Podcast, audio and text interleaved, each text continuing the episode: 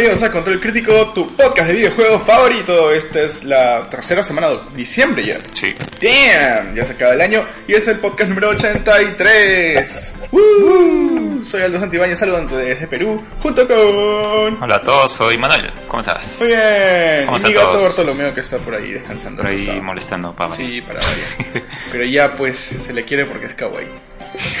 Según tú. Según yo, claro, por supuesto. ¿Cómo están? ¿Todo, ¿Todos bien? Esperemos que toda la gente que nos está escuchando haya tenido un buen año en general, porque ya se nos acaba. Sí. Este es de hecho es el último programa del año Ujú. y nos vemos ya en enero. O sea, en dos semanas, verdad.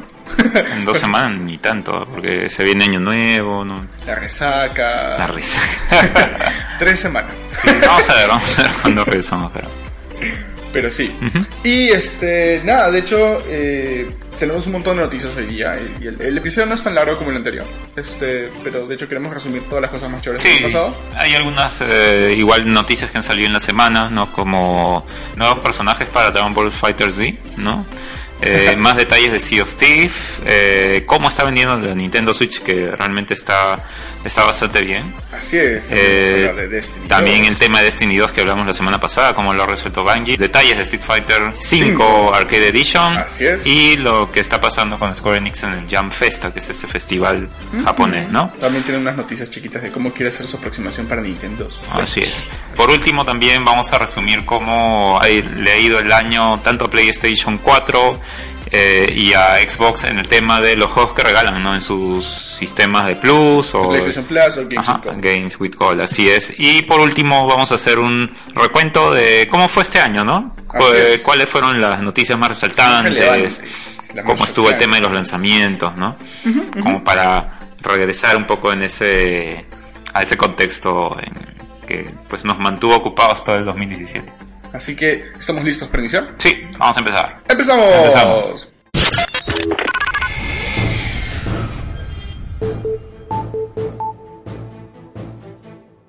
Iniciamos el podcast hablando de Sea of Thieves. Eh, han habido nuevas noticias de este juego desarrollado por Rare. Ujú. Sí, eh, no sé si yo creo que esperado por muchos, por algunos sí, por algunos no. Realmente Sí, es un nuevo sea- IP muy novedoso. En general no hay muchas cosas. Para los fans de Xbox más, ¿no? Porque están deseosos de juegos Pero y eso, yo me. Yo diría- Exclusivos entre comillas, ¿no? Yo diría más bien por eso para los fans de Rare. Como Rare. Aunque lo compró Xbox, que no es lo mismo, es una nueva franquicia, No. pero. Yo creo que los fans de Rare se quedaron con Donkey lo que Kong. hicieron en el Nintendo 64. Es verdura. Sí. Banjo Kazooie igual, ¿no? Sí, varios juegos. Pero bueno, eh, la progresión y motivación del jugador a largo plazo ha sido una preocupación con este juego en cuanto a Sea of Thieves durante varios eh, meses ya desde que so- se anunció, yo creo que ya hace 12, 3 o este de 3 pasado. Eh, no, ya tiene ya Dos, un ¿no? par. Sí. Sí. por lo menos. Pero bueno, eh, de hecho se veía como un juego recontra hueverazo hasta el momento. Sí, ha, ha sido como que ah, sandbox quizás, pero ya sabemos ahora que va a tener eh, quests, va a tener personaliza- personalización y también algo que vamos a llamar facciones. Gran parte de esta estructura, además de simplemente sim- ser un pirata, como lo que hemos visto todo el Ajá. tiempo, gira en torno a la construcción de tu reputación y vas a tender- eh, tener que ascender dentro de varias compañías comerciales dirigidas por numerosos NPCs, ¿verdad? Ujú. Eh, también van a haber cosas como los Gold Holders o los amasadores de oro, eh, que estarán detrás de los cofres de tesoro enterrados. También va a haber... O sea, es como que van a haber roles, eh, especializaciones entre los piratas que hacen X o Y cosas. Así es, como dije, están los Gold Holders. Ya. También los American ¿Qué pasa Alliance. Soy un gold holder y, y me aburrí de ser gold holder? Bueno, no me han avisado si te puedes cambiar, pero lo- normalmente Debe ser tipo juego te jobs, puedes cambiar. ¿no? Sí, debe ser como un job. jobs. Así es. Bueno, que son como que eh, roles específicos, pero no que solo tú los puedes elegir, sino también a las cuales pertenecer en base a tus acciones.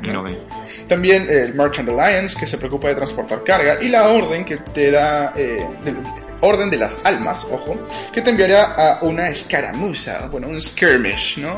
Realmente no estoy acostumbrado a escuchar la palabra escaramuza.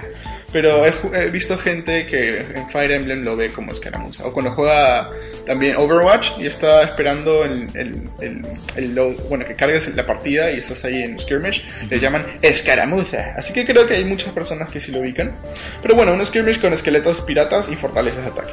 En resumen, todos se especializan en diferentes estilos de juegos. Cada facción ofrecerá sus propios viajes o misiones en todo caso, donde podrás eh, llevar a tu tripulación como de hecho un objeto físico.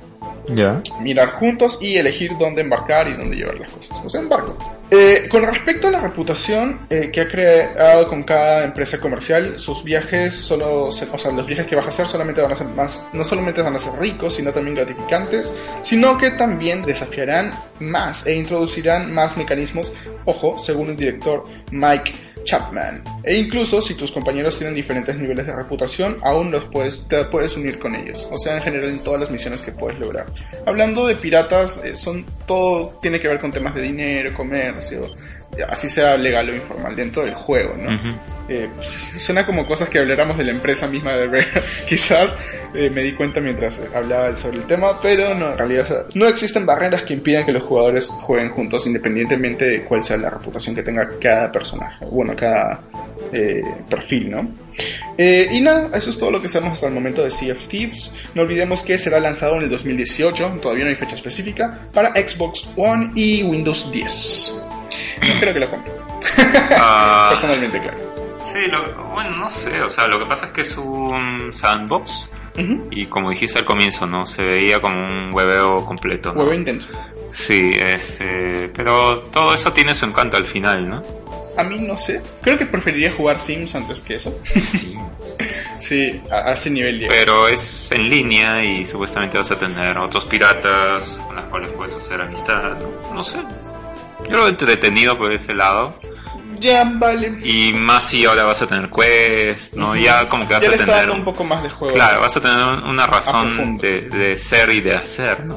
Puede ser divertido. Es verdura.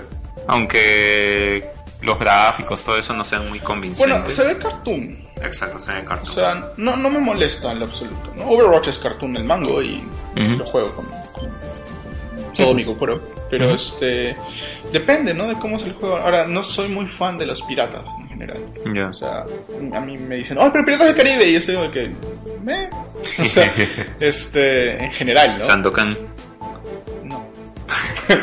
no, ni eso, ni Monkey Island, ni nada. Entonces, este, no le entro tanto a esa onda y quizás eso es- no es, o sea, Claro, podría ser de cualquier si, otra huevada. Si no es tu tema, Claro. eso de los piratas, bueno, no, no te llama mucho la atención. cualquier otra cosa con el mismo sistema, pero que no sean piratas y me traería más. quizás. Pero ahí está. Ujú.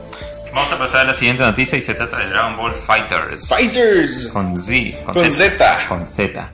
No, se unen al roster eh, Bills, ¿no? Eh, Hit y Black Goku. Oh, Esto se está revelando en la última edición de la revista B-Jam, una revista este, japonesa que siempre pone cosas así exclusivas, ¿no? ajá. Eh, como sabemos, es el dios de la destrucción, ¿no? Que salió en la primera parte de la serie Ball Super o en la, en la primera película. La. ¿No? También. Este, Hit y Black Goku son los que aparecen más adelante, ¿no? Pero con estos personajes ya están casi completos los, el- casi la el fecha. roster, ¿no? A la fecha. Porque ya este el juego sale ya muy pronto y yo creo que estos son de repente ya los últimos que por ahora pueden eh, hacer una mención de que van a aparecer de lanzamiento. Y los otros podrían salir como DLC incluso. Porque Sí. falta Caulifla, o sea, la- la- las hay ahí, la caga. Sí, bueno, yo no he visto hasta el Dragon Ball Super. Yo tampoco. Oh, La verdad no he visto Pero más que hasta el enterado. capítulo 3, pero estoy enterado porque sale en el feed de mis amiguitos. Ay, yo no le hago caso. Este, pero igual, eh, todo esto me hace querer ver igualmente. El anime. Claro, el anime. En algún momento lo veré. Ah, ahí está la estrategia del juego, pues. De hecho, definitivamente, consumir Dragon Ball. También han agregado dos nuevas opciones que podrás ejecutar al parecer en media pelea. Y una de ellas es interesante, ¿no? Porque puedes hacer aparecer hasta Shenron. ¡Ah, ¡Oño! Sí. Eh, se trata de, de alguna manera, en, en la misma pelea, ejecutar combos. Y estos combos van a hacer de que este, tengas un contador de, de esfera del dragón. Ya. ¿ya? Entre los dos están como que se pelean las esferas del dragón y el primero que reúna las siete haciendo estos combos hace que aparezca Shenron. ¿ya? Y eh, los poderes que te dan es que vas a poder eh, pedir un deseo cuando aparezca. Ya. Uno de los deseos es que tu barra de vida se cure totalmente. Otro, eh, por ejemplo, es que puedas eh, hacer que tu compañero de equipo muerto regrese a la vida y ese tipo de cosas, ¿no? Sí, está chévere, es una mecánica interesante. Eh, otro, el otro modo eh, de juego se llama Dramatic Production, Ujú. que reproduce diferentes escenas famosas de la serie animada, ¿no? Después de cada batalla o antes, eh, reuniendo ciertas condiciones especiales para que suceda. Claro. ¿Qué te parece tú estas nuevas adiciones al, Bueno, me parece que completa mejor la, la estructura, más que nada, eh, yo creo que pegándolo más un poquito el lore de. Dragon Ball al gameplay directamente. Claro. O sea, como para que Shenlong afecte el, el- el momento. Este, pero sí, o sea, de hecho, Dragon Ball es nostalgia el mango. Sí. Cualquiera que juegue Dragon Ball en realidad no juega porque, bueno, en realidad, ah, este creo que es el primer Dragon Ball después de mucho tiempo que me llama más la atención por el gameplay que por, por la historia misma, ¿no? Yo sé que Xenoverse y todo lo que ha salido hasta la fecha también tenía su punche, pero no lo compraba porque el tipo de combate de andar persiguiendo tu objetivo no me gusta en absoluto. Mm. Este, pero este de acá, de One on One, es Budotenko Sí, otra vez. Aldo ama y Aldo va a comprar. Sí, como tú dices, es la, es la nos- nostalgia, ¿no? Pero mezclado con un gameplay bueno. Sí, justo este lanzaron un tráiler en YouTube que si no lo has visto te invitamos a, a buscarlo en las redes de Bandai Namco. Este, donde se puede apreciar pues la, el gameplay de estos tres nuevos eh, es. caracteres y ponen pues la canción de Angel eh, de ending del 3, eh, de, ending, ¿no? de Eh, Dragon Ball 3. Dragon Ball Z. Z3. Z3. No, la temporada 3. Ah, el arco Buu. 3. El arco 3. Bueno, debut. Ajá. Ajá. Y bien chévere. Realmente sí me quedé viendo todo el trailer porque Sí, la canción es la nostalgia. Sí.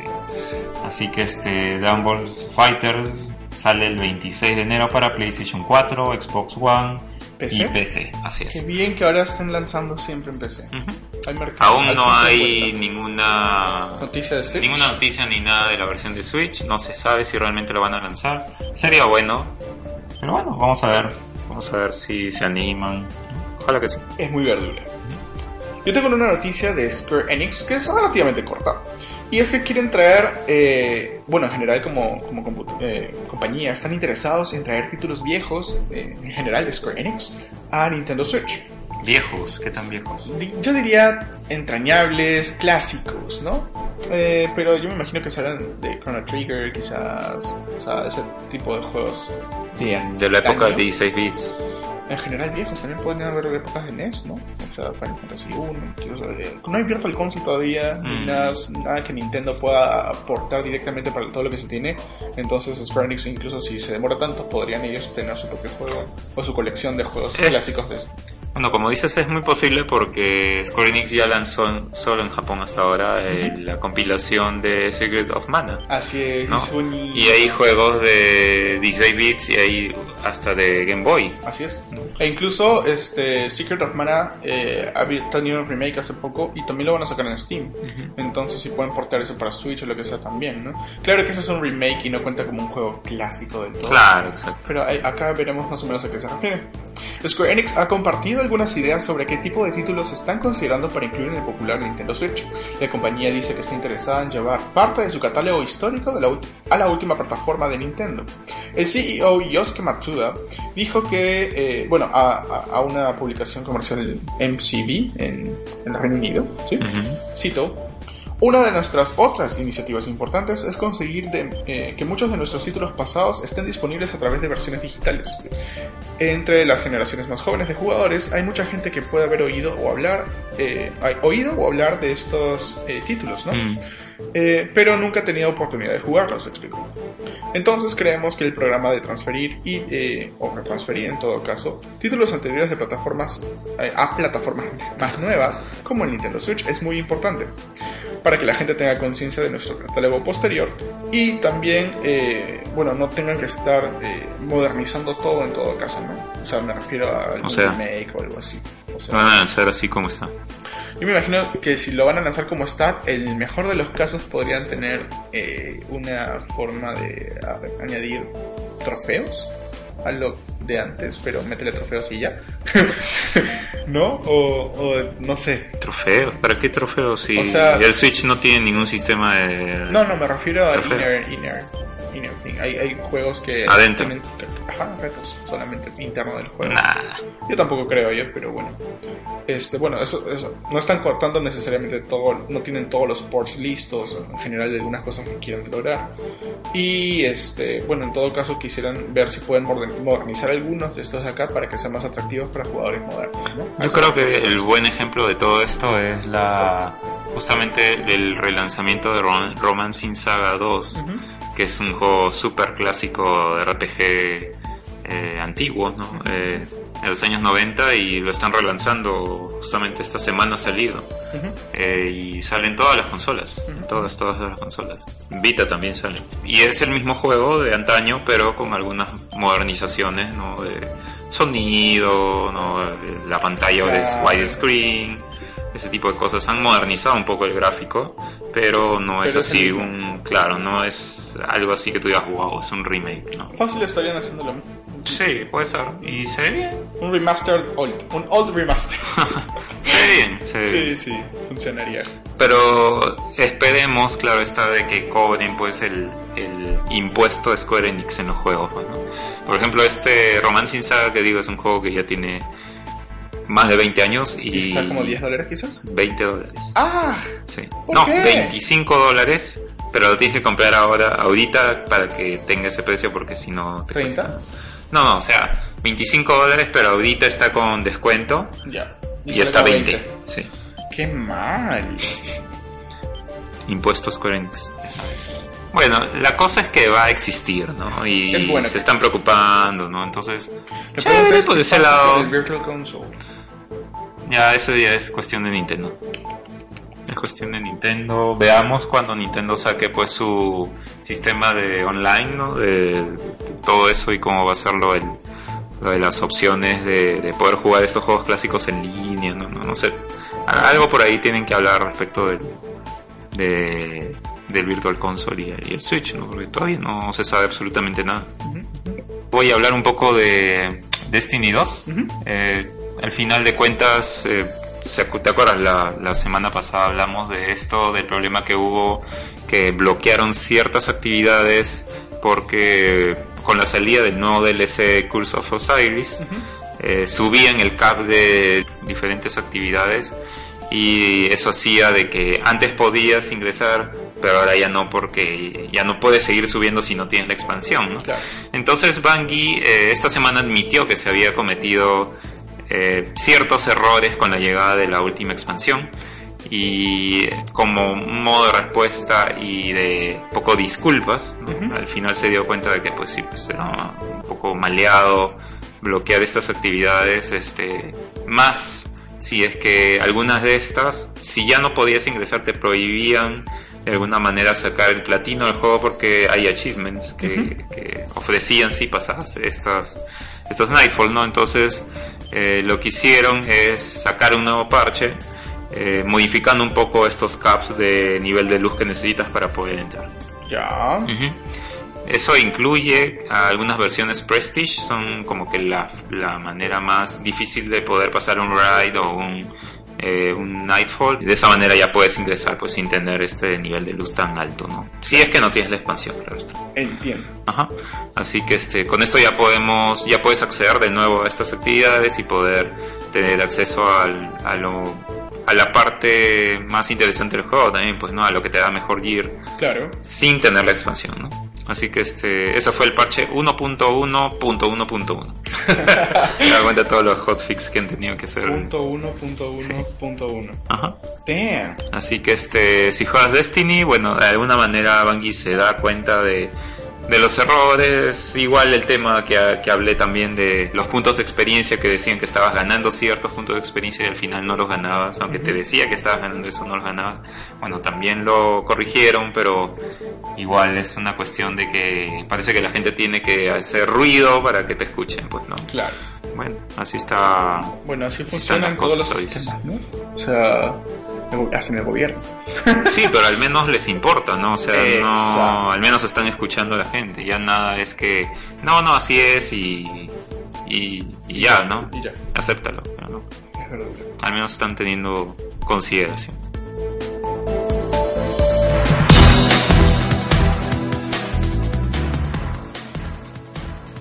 Vamos a continuar con Street Fighter V, Arcade Edition en particular. Ya creo que nos vamos a mover desde ya la Arcade Edition en particular. Porque sí, igual pon, que nunca existió el Street Fighter sí, V. Sí,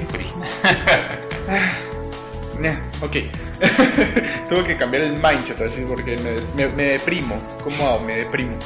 Pero Capcom al fin ha detallado el nuevo modo que existirá también, además del modo arcade que debió tener siempre. Mm. Existirá algo que se va a llamar el eh, Extra Battle o Batalla Extra. Ya. Sí, que se va a agregar al Street Fighter 5 junto con este, algunas formas de ganar Fight Money. ¿sí? O el dinero de currency que juegas pues, ¿no? con, con, el Fight Money para que puedas utilizarlo para comprar diferentes elementos dentro del juego. Bueno, cada vez habrá al menos un traje de crossover en el juego. Cuando hablamos de crossover nos referimos a esas interacciones con otras franquicias de Capcom, ¿no? Para la gente que no entiende lo que es un crossover. Y eh, puedes que ojo, solamente se puede obtener a través del Extra Battle. Pero aquí está la forma de conseguir el Extra Battle. ¿Cómo funciona? es una forma o un desafío por semana y tienes que completar cuatro desafíos en todo el mes para poder eh, obtener este traje o este skin de este personaje entrañable de Capcom. Por ejemplo, cada batalla o cada, para participar en el desafío deberás gastar 2500 eh, Fight Money. Eh, sí, o sea, este Fight Money lo vas amasando y todo. Es como una apuesta, por así decirlo, un gamble. Si pasas la misión, perfecto, aprovechaste tus 2500 si no la pasas, pues GG. y vuelves a intentar con otros. O sea, es como una apuesta que tienes que pagar para poder. Claro, pero es una apuesta en base a tu habilidad. Yo me imagino, o mejor dicho, quiero pensar que los challenges no tendrán un modo así extra difícil. Eh, o también me gustaría pensar que hay un modo de entrenamiento o puedes entender un poquito con otros diversos modos de pelea como el modo training, como más o menos para determinar qué es lo que tienes que hacer en el challenge. Pero sí, te va a costar 2.500 de Fight Money. Ahora, el Fight Money lo puedes ganar pagando o puedes ganarlo a través de múltiples otras cosas que hagas dentro del juego. La cosa es que participar en este Extra Battle te va a costar 2.500 y vas a tener que hacer tres desafíos. Es decir, que vas a tener que gastar 10.000 eh, Fight Money, que es lo que cuesta por lo general un skin. ¿Ok? No, no, no, no cuestan más de eso, la verdad. Pero el problema no es como que estás... Eh, quizás a veces pueden costar hasta 15.000 incluso algunos, los 20.000 los exclusivos exclusivos. Entonces, de, todas maneras es más barato, pero desventajas es que tienes que ganar, ¿no? O sea, no es como que lo gastas y asegurado, sino que lo tienes que ganar.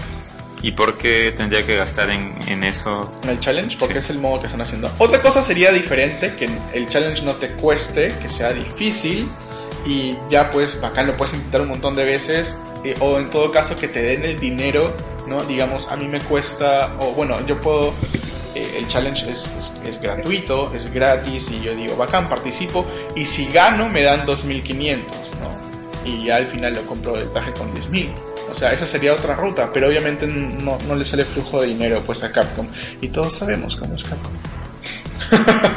Una vez que completes estos cuatro desafíos, al final del mes, eh, bueno, no, simplemente es el, skin será tuyo. O sea, sale, lo valida como completados y te dan el skin. Al final del mes. Ajá, No, bueno, no necesariamente al final del mes, pero digamos que los, los meses, o bueno, los challenges salen una vez por semana y salen cada cuatro semanas.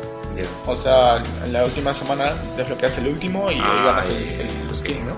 Que al final del día está bloqueado el tiempo. Entonces, no necesariamente al final del mes, pero es como Y creo que quieren mantener el flujo de jugadores. Claro. Lo chévere es que realmente hay trajes bien, bien, bien pajas. Por ejemplo, Rashid, que es este jugador que, el árabe. ¿ah? El, árabe, exacto, sí. Le van a dar un traje de Beautiful Joe, que es este cartoon chévere de toda la vida de Capcom, ¿no? Bueno, tenía anime, pero era una mezcla entre anime y cartoon con Qué raro Pero le queda paja. He visto imágenes y se ve bien bonito. A Chung-Li le están dando un traje de la gimnasta June de Star Gladiator, la serie de Star Gladiator. Y también a Nash le han dado el traje icónico de Captain Commando. Oh, Exacto. Realmente le queda paja y es como ver a Captain Commando en HD. Yo, ah, esta noticia me ha hecho pensar en retomar Street Fighter solamente por estos skins. A ese punto llegan simplemente porque son franquicias chéveres, ¿no? Mm. Ojo, eh, claro que es una cosa que uno piensa, me, van a quitar el Fight Money al mango porque si no lo gano, pues mejor, ¿no? Pero este Extra también va a eh, ofrecer una forma de obtener Fighting Money o Fight Money de varias maneras, o, o en todo caso de una manera quizás más fácil para que puedas tener suficiente para intentar los desafíos cada semana. Cada pocas semanas aparecerá un soldado do- dorado o Golden Shadaloo, Soldier que tendrá, o bueno, aparecerá por separado en los desafíos semanales de Crossover Costume, lo que te brindaría varias oportunidades de ganar una cantidad decente de Fight Money durante todo el 2018.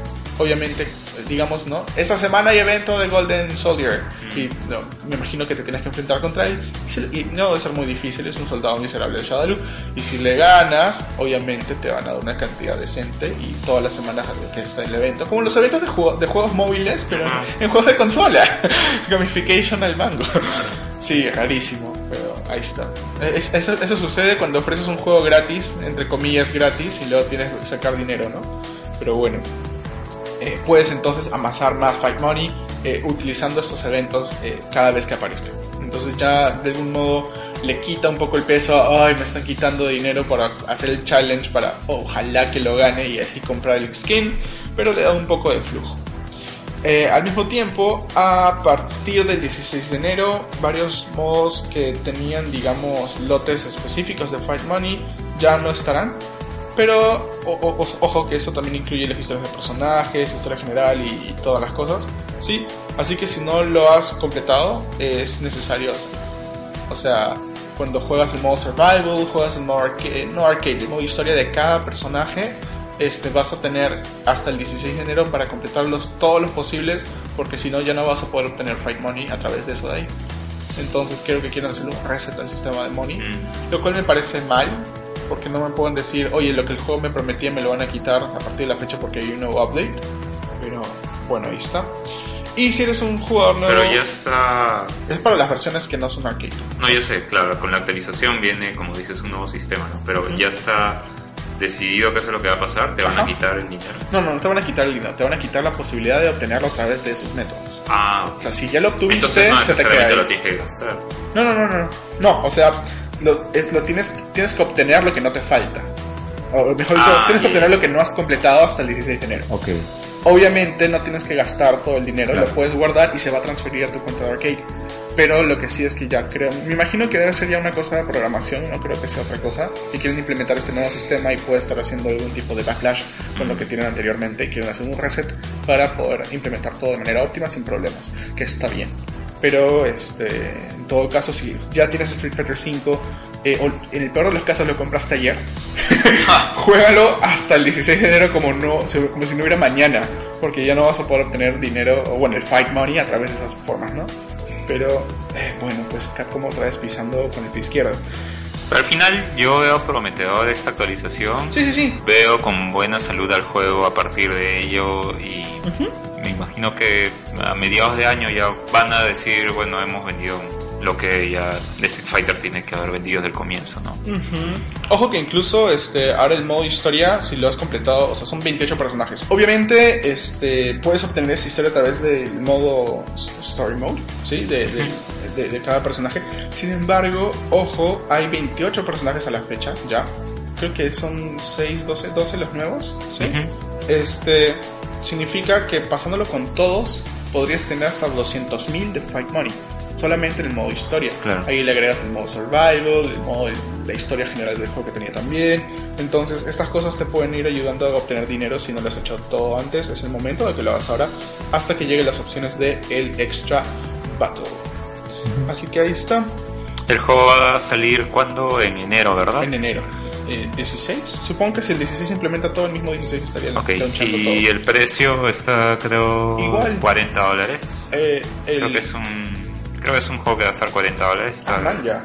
El Chévere, sería formato chévere, físico, el ¿no? formato De físico. Arcade Edition. O sea, si no te has comprado Street Fighter 5 hasta ahora, No el te recomiendo que te demores un poquito más en hacerlo hasta que Porque viene ese- con todo. Claro, porque viene con todo. Claro, o sea, van a pasar dos cosas. O puedes ser el típico chico que Pero quiere no Street viene con el 5. último Season Pass del año, me imagino, o 2018. En el último no, pero Claro. hasta el 2017 sí. Que Pero son si dos años el de Street Fighter, claro, que si compras el Street Fighter 5, no te va a venir con ese. Claro. Entonces, puedes hacer dos cosas. O puedes comprar Street Fighter 5, que seguro va a estar en un descuento maleado en Navidad. No, ahorita ya está bueno, dependiendo el descuento de donde sea. Por si lo si lo compras en Steam seguro le van a tumbar el suelo. Exacto, si lo compras en Steam, sí, va a estar regalado seguramente. En soles. 60 soles. O sea, yo lo he visto 20 dólares normalmente en, en internet. ¿no? Eh, te estoy hablando de la versión de PlayStation 4 en, en Amazon o en Best Claro. Buy y 15 dólares por ahí, está por ahí. Entonces para Navidad yo también creo que ese va a ser el precio. Y en digital es una buena oportunidad también para poder, al menos en PC, conseguirlo a ese precio también. Exacto. Y a punto de que por lo general cuando hay descuento también aplican el descuento a los DLC. Mm. Entonces conseguir todo el paquete considerando que el Street Fighter 5 va a recibir el parche de la Arcade Edition gratuitamente. Es. No es como que vas a tener que pagar un update como en versiones anteriores en el Play 3. Sí, Entonces, si te conviene también, puedes comprar todo el, el Street Fighter 5 más los DLCs en un descuento alucinante. Juegas todo como loco hasta el 16 de enero, haces tus 200, tus 200 mil ¿Es Fight Money. eso? O sea, Si quieres aprovechar el dinero que puede llegar del Fight Money, sí. Pero- Al final, los updates para tus personajes de la Season 3 ya no, ya no- ya vas a pagar dinero, puedes pagarlo con Fight Money. Está bien, pues, pero ¿cuál, o sea, ¿cuál es la diferencia de la manera en que hace Find Money antes del parche y después del No, es parche? que después del parche, así hayas comprado el juego, ya no vas a tener el modo historia de la misma forma. O sea, la, Mm. la historia no te va a dar dinero, solamente va a funcionar con el extra pack. Y el modo historia era bien pichando, la verdad. Y es, hay unos, hay unos que son cuatro peleas y se Sí, acabó. sí, sí, me O sea, acuerdo, me bien acuerdo. fácil de ganar Una el modo historia. sí. Entonces, eh, no aprovechar eso también es un poquito más. Entonces, realmente te lo dejamos a, a tu, a tu criterio. En otras noticias también se anunció, si no los he escuchado todavía, cuál va a ser el roster de los personajes de el Season 3. ¿sí? Eh, vamos a ver a fin de nuevo a Sakura. Sakura, Ujú. la, Sí. la discípula, bueno, la fan número uno de. Salió de este el trailer y todo Sí. con el stage de Ryu y ahí que pues, da la vuelta al mundo, ¿no? Ah, sí bien es. chévere a mí me encanta. este, están confirmados ya Sakura, Blanca, Cody. Ah, Cody. Oye, Cody se le veía raro, ¿no? Se le veía tipo- como un señor. Es que salió de prisión. Tipo este galán de telenovela. pues. Se le ve rarísimo, pero volvió. Va, va a estar Falk. Y Es Falk. eh, debe ser un personaje entrañado del- entrañable de Street Fighter, el- al menos el 1, me imagino, por ahí. Ahorita lo busco ¿Pero por qué? ¿Acaso no pueden ser nuevos? también, no estoy seguro. Pero me parece haber escuchado su nombre antes, por eso digo. ¿Sí? Y si no, es de alguna franquicia como Final Fight o No recuerdo escuchar Falk. Bueno. Pero bueno. lo googleo al toque. Y también es dos personajes más, uno que se llama G y otro que es Sagat. Sí, Clásico Sagat, claro. Que también la gente estaba pidiendo Sagat Claro. con, con emoción, ¿no? Sakura ah, al fin terminó el- la preparatoria al fin, Mm. y trabaja en un arcade, de hecho. Ah, sí, Ah, eso sí, eh, hasta ahí no llegué. He leído todo, Trabaja pero en arcades. ah, dando sus skins también del Classic en el Alpha y todo eso, ¿no? También Capcom anunció, eh, ya como tema aparte, el, el- bueno, la colección de 30 aniversario de Street Fighter, eh, que viene con todas las cosas de Street Fighter. Todos los Street 3. Fighter, del 1 al 3. Sí, pero viene. Ah, ha incluido los alfas. Alfa 2, Alfa 3, el 3, el Third Strike, y ya. Street Fighter 2, todas las versiones del Turbo. Creo No, que, creo que la más chévere del, del 2. Como que la más El, chévere. el remix, si no me equivoco. No, vienen con varios, ¿ah? ¿Ah, sí? como, como dos o tres versiones de Street Fighter 2. Damn. Nada más que la Turbo creo que es online. Tiene Ah, esas Claro, de hecho vas a poder jugar online. online, en, la, en la 2. Eh, Turbo, no sé si es el HD Remix o no. Pero creo, diría que no, porque haría, Creo que no. haría que, eh, al menos con la versión que salió en el Switch, en el Play 4. No, es que ese es este Ultra Street Fighter Exacto, 2. exacto. No es lo mismo. Ah, chévere, chévere. O sea, no va a No estar compite. Violent King, pero Pero una huevada. O sea, Pero el Dramatic Mode, pero el Dramatic Mode lo vamos a tener en el Alpha 3. Oh, sí. me imagino que sí, ¿no? Es, Sí, eh, Y el Alpha 3 va a tener online también. Es el primer Alpha remake que va a tener online, bueno, remaster. Y el Search Strike, que ya lo habíamos visto en online mode en Play 3 o en Xbox. Sí, eso 360. creo que va a ser lo chévere. También, por el parry. El parry system era genial. Mm. Así que este, eso va a salir en mayo del 2018. Este, y ya, nada, hasta mi hermano está emocionado. y ya, ahí está con el Sí, son buenas noticias para los fans de Street Fighter, ¿no? Desde los clásicos hasta los nuevos fans con el 5. Ah, ya lo van a sí. arreglar mejor. Ok, eh, vamos a pasar a la última noticia antes del, del corte. Ah, Es eh, sobre las ventas del Switch. De Nintendo Switch. Y- Porque sigue, sigue impresionando a, a los, al, al- al mercado en sí, ¿no? Tanto a la gente como a los analistas, porque eh, está alcanzando las cifras que, pues, que de repente no todos pensaban que iba a poder alcanzar en estos, no, ni siquiera tiene un año, ¿no? Tiene nueve meses de, de haber salido y ya ha llegado a la cifra de 10 millones de Switch Oh, damn. ya vendidas. Eh, y eso que sin contar que todavía no hemos llegado a Navidades, Exacto. ¿no? Eh, todo esto cabe indicar de que este puede ser de que llegue a los niveles de Wii. ¿no? si bueno. sigue, si sigue esta, esta capacidad de venta que hasta ahorita tiene.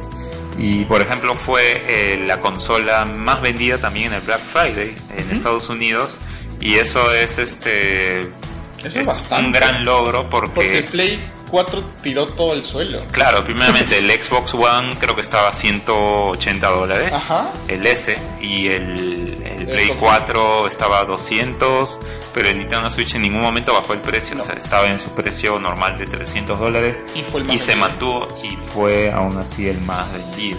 Go, bitch.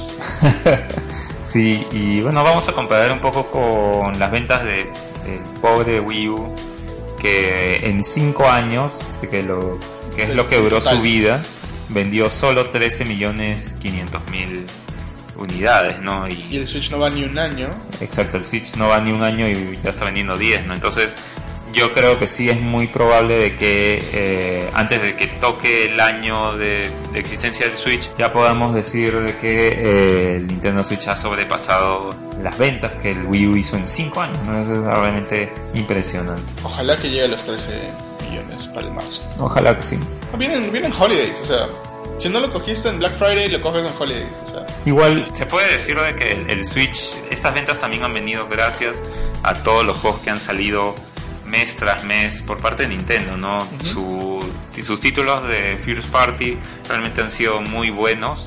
Justamente dos de ellos, que es Zelda y Mario, pues han sido catalogados como los mejores eh, juegos del año.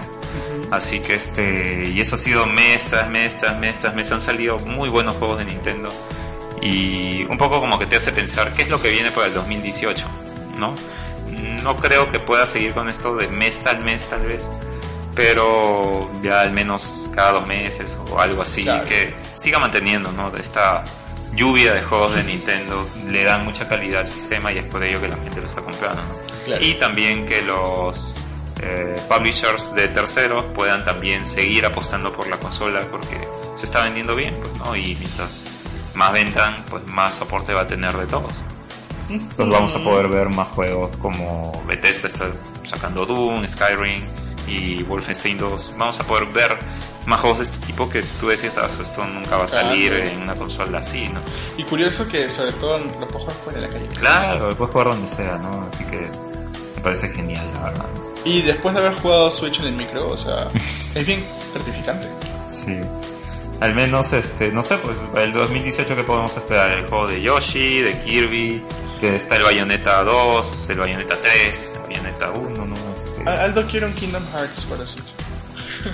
eh, puede haber una posibilidad, ¿no? Square Enix está bastante entusiasmado con la consola y, Y es al uno de los menos quiere que- ver que varios juegos. tenían contrato con, o sea, partnership para Ujú. trabajar en Switch. Sí, sí. Y no sé, ¿qué opinas del nuevo Pokémon? ¿Cuándo crees que, que salga al final de cuentas? De hecho, quiero, estoy escribiendo. Ah, No lo digas, Aldo, porque puede que no salga. Pero estoy escribiendo. Mejor no lo diga porque después... No, no, pero si ya lo empecé, así que no, no, no he planeado detenerme. Este, eh, lo que pasa es que, para un poquito hablar sobre Nintendo en general, y sobre Pokémon, porque es una franquicia ya de Nintendo, Nintendo, que este, para mí me da indicios de que va a ser un, un reset total. Ya. Creo que va a ser un reboot y sería bueno, por muchos factores que los voy a explicar en breves días en ese artículo que estoy escribiendo. Porque ya para empezar va a dejar de ser un juego de, de portátil. O sea, en el Switch Ajá. Undocked, de hecho Nintendo hizo un poll sobre dónde juegas. más. Ujú. Está bien que lo juegues Sí, sí, sí. fuera del dock, pero ¿dónde lo juegas? Y toda la gente lo juega en su casa. 83% de gente lo juega en su casa. Entonces, bacán, es mucho más cómodo jugar en tu cama tirado viendo tus manos Claro. pero igual lo juegas en tu casa. Entonces ya dejó de ser una consola que es para jugar donde quieras, ¿sí? que si bien te la puedes llevar, no, no tienes funciones Street Pass, no tienes Spot Pass, así como hemos visto el 3DS que era lo chévere, el 3DS que funciona, eh, tenía capacidades, eh, capacidades, capacidades, sí, cuando piensas en Spanglish, ¿no? tenía capacidades en las cuales podías aprovechar estando en la calle. Entonces, el sistema de trading se va a ver un poquito reflejado, como es ya no, no va a funcionar igual. Pero igual todos utilizaban el Global Trading System, ¿no? El GTS, para pues, intercambio online. Entonces, este, a mí me encantaría que dejen de haber versiones. nada de Pokémon este, Red y Blue ni nada, sino una Pero más dinero. No, pero es ya es una versión de consola de casa, ya no es una versión portátil. O sea, ya no tienes la necesidad de hacer dos consolas o dos juegos de la misma. ¿Cuándo has visto? ¿Y cuál era la necesidad? De casa? Pero... Es que era la idea de intercambiar hablamos de cosas entrañables de hace muchos años, cuando tenías, eh, no había internet y tenías que salir y buscar. Entonces la idea de intercambiar era, mira, solamente Pokémon te van a salir en esta versión y la otra en la otra. Entonces, como vas a estar en la calle, te, oye, ¿tienes Pokémon? Sí, a ver qué Pokémon tienes, ya chévere. Así más o menos inició el tema de cómo funcionaba originalmente. Y es una receta que se ha mantenido y perfecto. Pero a la fecha en la que tenemos, donde la gente la verdad cambia sus Pokémon online, este, ya no necesitarías un tema de de, versiones de una forma tan innata como las anteriores, ¿no? Sí, ¿tú crees? Yo creo que es un buen momento para que deje de existir eso. Eh, sí, pero es que a Nintendo no le conviene, porque o sea, sabe que, sabe que sabe que Pokémon vende bien y más todas estas ediciones que en realidad es el mismo juego en sí, pero con diferente sabor, por así decirlo. la verdad, va a vender más si es que lo manda por, por Yo la verdad preferiría comprar expansiones. O sea, Pokémon tal. Y eh, me encantaría que los Pokémon legendarios se sientan legendarios. ¿Has jugado alguna vez un Pokémon así? ¿Cuándo fue la última vez que jugaste un Pokémon? Uh, mejor no lo digo. o sea, por, general, la historia es así: inicias, te despides de tu mamá, te vas donde el, el laboratorio donde te dan tu primer Pokémon pasas la liga, en el momento te das cuenta que hay una organización mala. Este, la historia te da una Master Ball y luego milagrosamente te tienes que enfrentar el Pokémon legendario que la organización quiere utilizar. Que nunca es legendario porque alucinante porque está a nivel 45 nada más. o 50 tops. Y después, este, milagrosamente ganas toda la liga, regresas a tu casa y tu misión es atrapar todos los Pokémon que puedas. Y batallar tus amiguitas de manera competitiva si quieres esos Pokémon en todas sus malditas versiones. Y si vendes porque Pokémon es chévere y se reinventa con cada nueva generación, pero no por, con cada nuevo sistema de gameplay porque puede añadir más batallas eh, interesantes como batalla de 3 contra 3 o el 4-4, ¿no? Pero eh, no es como que ha cambiado la forma en la cual atrapas un Pokémon legendario. De hecho, para que respete bastante la historia de el lore, imagínate que Lugia es todo gigante y tú con un Pikachu, un Pikachu te lo vas a bajar. O sea, en el juego, en la historia del mismo juego, tendrías que tener, por ejemplo, todos tus 6 Pokémon contra Lugia, hacer tú mismo un heist o un raid. Entonces, esas cosas podrían implementar en un reboot, porque si le hacen una secuela normal, no tendría que ser un poquito desfasado en ese aspecto, ¿no? Yo creo realmente por varias eh, razones que también las voy a escribir, este, que es el momento para un reboot y me encantaría. Por un montón de cosas que se sientan más RPG. No puede ser que la Master Ball, siendo la Master Ball, te la den tan fácilmente. No puede ser que el Pokémon más difícil o el Pokémon icónico del juego sea bacán, es main story, pero la historia no es como que alucinante, es como que, ah, ya bacán, sí, él creó el, o sea, Arceus, que es el Pokémon Dios, y no le han hecho todo una, un sidequest milenario, el sidequest más chévere para el Pokémon Dios, simplemente es el evento, vas al lugar, te cuentan una historia y te lo peleas. O sea, ese tipo de formas en la cual te presentan algo que el juego te dice que es magno, a través del juego no se siente no como tal. Entonces, eh, eso solamente lo digo tanto a nivel de desarrollador de juegos, porque yo digo, si yo hiciera un juego no haría mi juego tan monce, sabiendo que yo quiero que ese Pokémon sea alucinante. Al mismo tiempo, como jugador, me encantaría eh, recordar Pokémon más allá de atrapar Pokémon, que hace tiempo que no digo, oye, ha sido una historia dentro de Pokémon que ha sido chévere. Y las capacidades del Switch dan para algo así.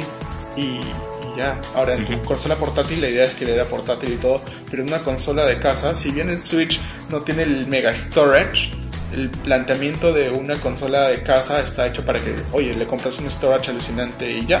Entonces es lo que hacemos con, la PC, bueno, no es una consola, pero con el Play. O sea, Obviamente no voy a hablar de ese tema con el Switch porque sabemos que no tiene el mega storage porque trabaja con el micro SD. Bueno, que le puedes poner. Le pueden añadir otras cosas. En el discos futuro, duros A mí me encantaría que tenga un dock, que cuando esté conectado el dock, el dock tenga un storage. Eh, Pero es lo mismo que conectar tu disco externo. Con ese sistema podrían tener expansiones, DLCs, cosas chéveres para Pokémon. Pero como digo, esas son cosas que funcionan más para un juego de consola. Y por eso necesitan un reboot. No quiero seguir dándole bola a tu cuestión de Pokémon porque al final la noticia se va a trasladar mucho a Sí. ¿ves? ¿Ves que estaba escribiendo un montón? Ah, muy bien, muy bien. bien. Sigue haciéndolo. Pero ando en Sí, privado. sí. Ya cuando salga tu Lo van a escuchar por artículo, todos lados, lo voy a linkear por todos lados, hasta mi fanpage, síganme como bueno. Waldo Maker, por favor. Bueno, ya con esa noticia nos vamos a- al break. Al merecido ¿no? break. Ya, y este, bueno, al final nunca dijimos las redes sociales, ni la página web, ni nada. Si alguna de estas noticias te ha gustado, quieres comentar algo sobre ellas, escríbenos a, a Facebook, ¿no? Como Control Crítico. Eh, también nos puedes encontrar en Twitter como eh, control guion abajo crítico y también en www.controlcrítico.com ahí están todos los capítulos de los podcasts. Eh, los vas a poder escuchar de frente en la página web no tienes que bajar absolutamente nada. Así es. y también están este como dijo Aldo algunos artículos que escribimos esporádicamente Y también no dejes de suscribirte, darle like, compartir y escucharnos a través de la plataforma iBox que está en Android o en, en iOS también.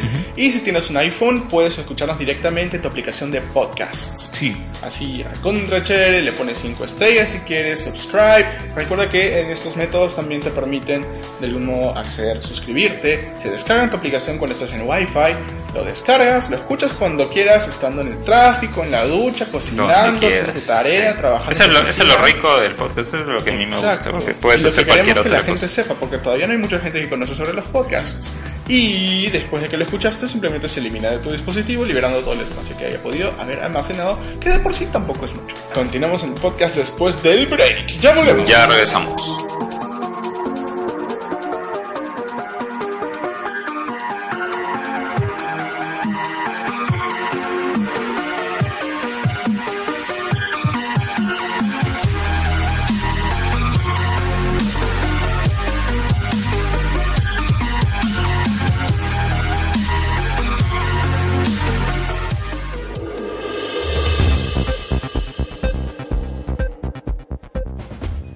Continuamos con más de Control Crítico. Soy Aldo. Soy Manuel. Y vamos a hablar sobre cuáles han sido los mejores servicios. Vamos a hacer un pequeño debate y, Sí. y ver cuál ha sido todo el 2017 a través de estas dos clásicas, ya hasta ese punto, eh, servicios ¿sí? de conexión de internet para tus consolas, pero al mismo tiempo con los rewards, ¿no? Así es. Que para algunos es este es vital tenerlos, pues, ¿no? Exacto. Los que tienen, bueno, consolas y, ¿Y nada no más que PC? consolas y no tienen PC es vital, sí. O los que quieren jugar un juego para su consola como Final Fantasy XV porque tiene Conrads que funciona online. Claro, por ejemplo. Y nada más eso. para eso lo pagas. No, no para- por eso nomás, pero... Bueno, para hablar de PlayStation Plus, ¿no? Según el recuento que hemos hecho, al año nos han entregado 74 juegos con algunos bonus. Hace dos meses que estamos recibiendo juegos de PlayStation VR. Eh, el Metacritic, ¿no? La, este, este score que existe de Metacritic.com, que es una especie de score que, bueno, que es- lo dan tanto críticos profesionales como personas que les gusta hacer reviews eh, naturales cualquiera. Puedes subir tu review en esa página también. Y todo ese recuento hace un número, pues, ¿no? De 0 a 100. Eh, según el Metacritic combinado de todos estos juegos que PlayStation? Plus ¿O en nos ha dado, no, en general dentro del año es de 71.3. Damn. Que yo creo que es un buen promedio, ¿no? Al final de cuentas, seten- se- llegar a 70 ya está un poco más que aprobado. ¿no? Damn, Es como un, un- un 14 por ahí más o menos, ¿no? ¿Quieres iniciar el versus? Porque tengo aquí la información de Games with Gold de Microsoft. A ver, por favor. Bueno, pues en lo que va del 2017, bueno, ya todo cerrando el 2017, el promedio de Metacritic de los juegos en total ha sido de 77.19. Ya. ¿Cuántos juegos hemos recibido por parte de Microsoft? 48. Ah, Ah, ya porque no hay, no hay, no hay. Pero, tanto. claro, igual como dicen, ¿no? Mejores Menos es más. Claro, menos Bueno, más, ¿no? depende. O sea, mejor es menos si es de más calidad y no más cualquier cosa por darte, ¿no? Que eh, de igual manera eh, PlayStation Plus de hecho vas a recibir más porque tienes el Vita, que siguen dando juegos para Vita y bueno, el, el Play 3, pues, ¿no? Que también siguen dando. En Xbox dan juegos De este, 360 y... 360 y de One. Bueno, ¿no? más. Este, pero lo dan quincenal, Exacto. ¿no? En el otro tienes eh, PlayStation 3, Vita, Play 4 y el... Y a veces VR. VR. Sí, ahora, por ahora están dando VR, Playlink, pues, ¿no? a veces también. No, No, no. Playlink no. ¿no? Me parece que había uno que se anunció para Playlink a través del noviembre o se- octubre, uno de los dos. No. ¿No? Allá. Eso me parece. Sí. Bueno, pasando a Este, precios. Y sí, por el lado de- de- del precio combinado de todos los que nos, entre- nos ha entregado PlayStation Plus es una cifra de 1.287 dólares. Consi- Considerando si hubieras obtenido todos esos juegos en, el- en la fecha de lanzamiento, básicamente. Así es. ¿no? En full price. Bueno, claro, obviamente va a ser más caro, considerando que son más juegos, pero ojo, no se queda atrás ex- eh, Microsoft, bueno, con Xbox. Ah, no, perdona, el precio no es este full price. Es, Ah, ¿no? Es el precio de eh, una suma de ahorita. Ahorita cuánto están y todo eso lo, se está sumando. Oh, de Xbox al menos, eh, a la- a la tie- al tiempo de la oferta. Ahí sí, sería, pues. sí, Ahí sí. 1029 dólares, con 52 centavos.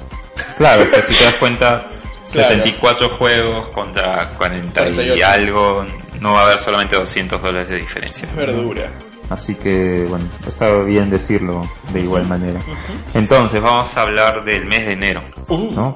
En el mes de enero en PlayStation Plus recibimos Day of the Tentacle Remastered, This War of Mine, The Little Ones, Blaze Rush, The Swim, Titan Souls y Asken to The Begins. ¿no? El average Metacritic score fue 74.3 y el valor total fue de 92 dólares.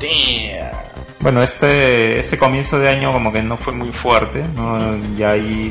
Desde que vino el PlayStation 4, como que ya eh, estábamos recibiendo mes tras mes, como que no, la gente no estaba muy contenta con el servicio, ¿no? Y estábamos esperando de repente el, el inicio de un nuevo año con bueno, Bueno, con títulos un poco más fuertes, no digo que sean malos, pero este, bueno, no fue muy, muy, muy apreciado. Day of the Tentacle de alguna manera es una franquicia que, un remaster de un point and click, ¿no?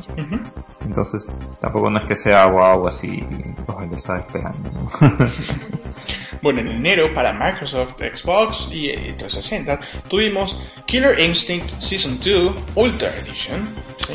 temporada 2 en edición Ultra, World of Van Helsing Death Trap para también Xbox One, ambos solamente para Xbox One, y para ambos eh, Rayman Origins, me imagino que se puede jugar en ambos, y también The Cave para también 360. El promedio de Metacritic fue 80.5, ¿sí? y el valor total estaría en 89.96 dólares. Dale esos 90 dolaritos. Ujú. Está por ahí también, ¿no? Ujú. Y sobre los juegos, ¿qué te pareció ese mes, por ejemplo? Eh, bueno, Killer Instinct siempre va a ser chévere porque es Killer Instinct. Rayman Origins es chévere, pero no es Legends. A ese punto Ajá. como que ya pues, ¿no? Sí.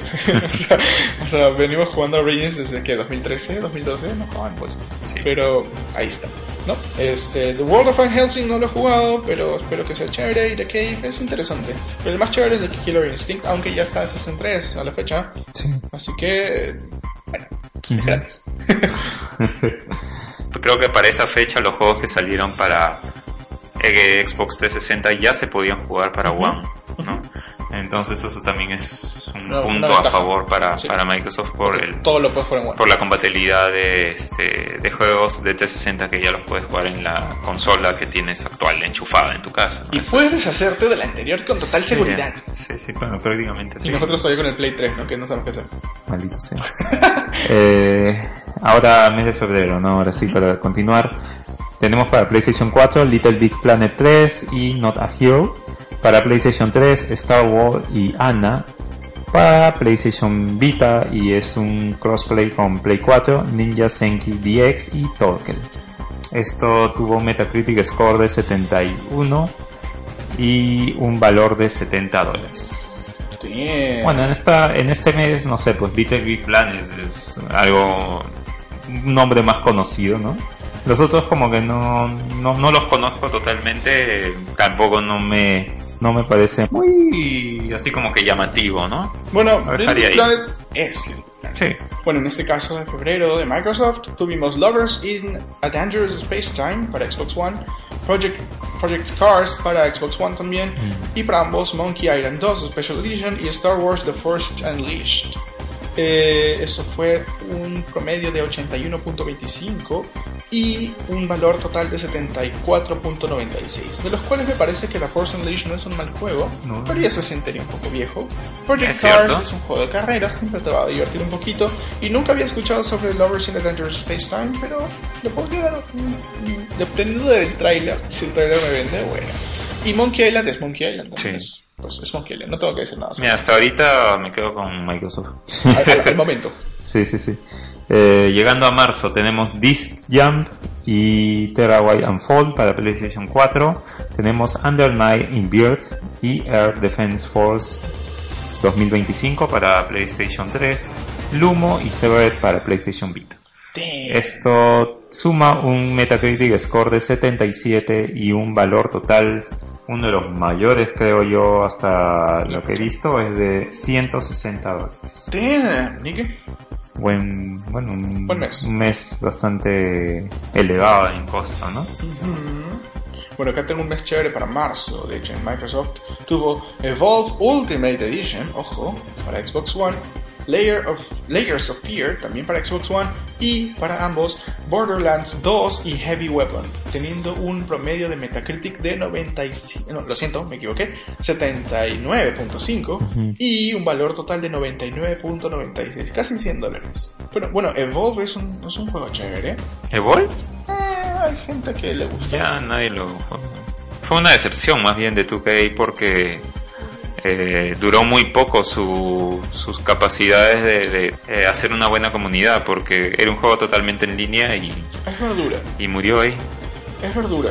Quizás el- antes del lanzamiento pensamos que iba a ser chévere, pero 2K como que nos decepcionó un poquito. En realidad sí porque era uno de esos, uno de esos juegos en el que tú podías ser el, el boss eh, con el que tú te, con el que te enfrentas normalmente, ¿no? Tú podías manejarlo y los otros jugadores eran pues las personas que te tenían que cazar por así Mm, pero con- decirlo, también ¿no? O al jugar el contrario juego también. salía caro también, ¿no? Con todas las cosas.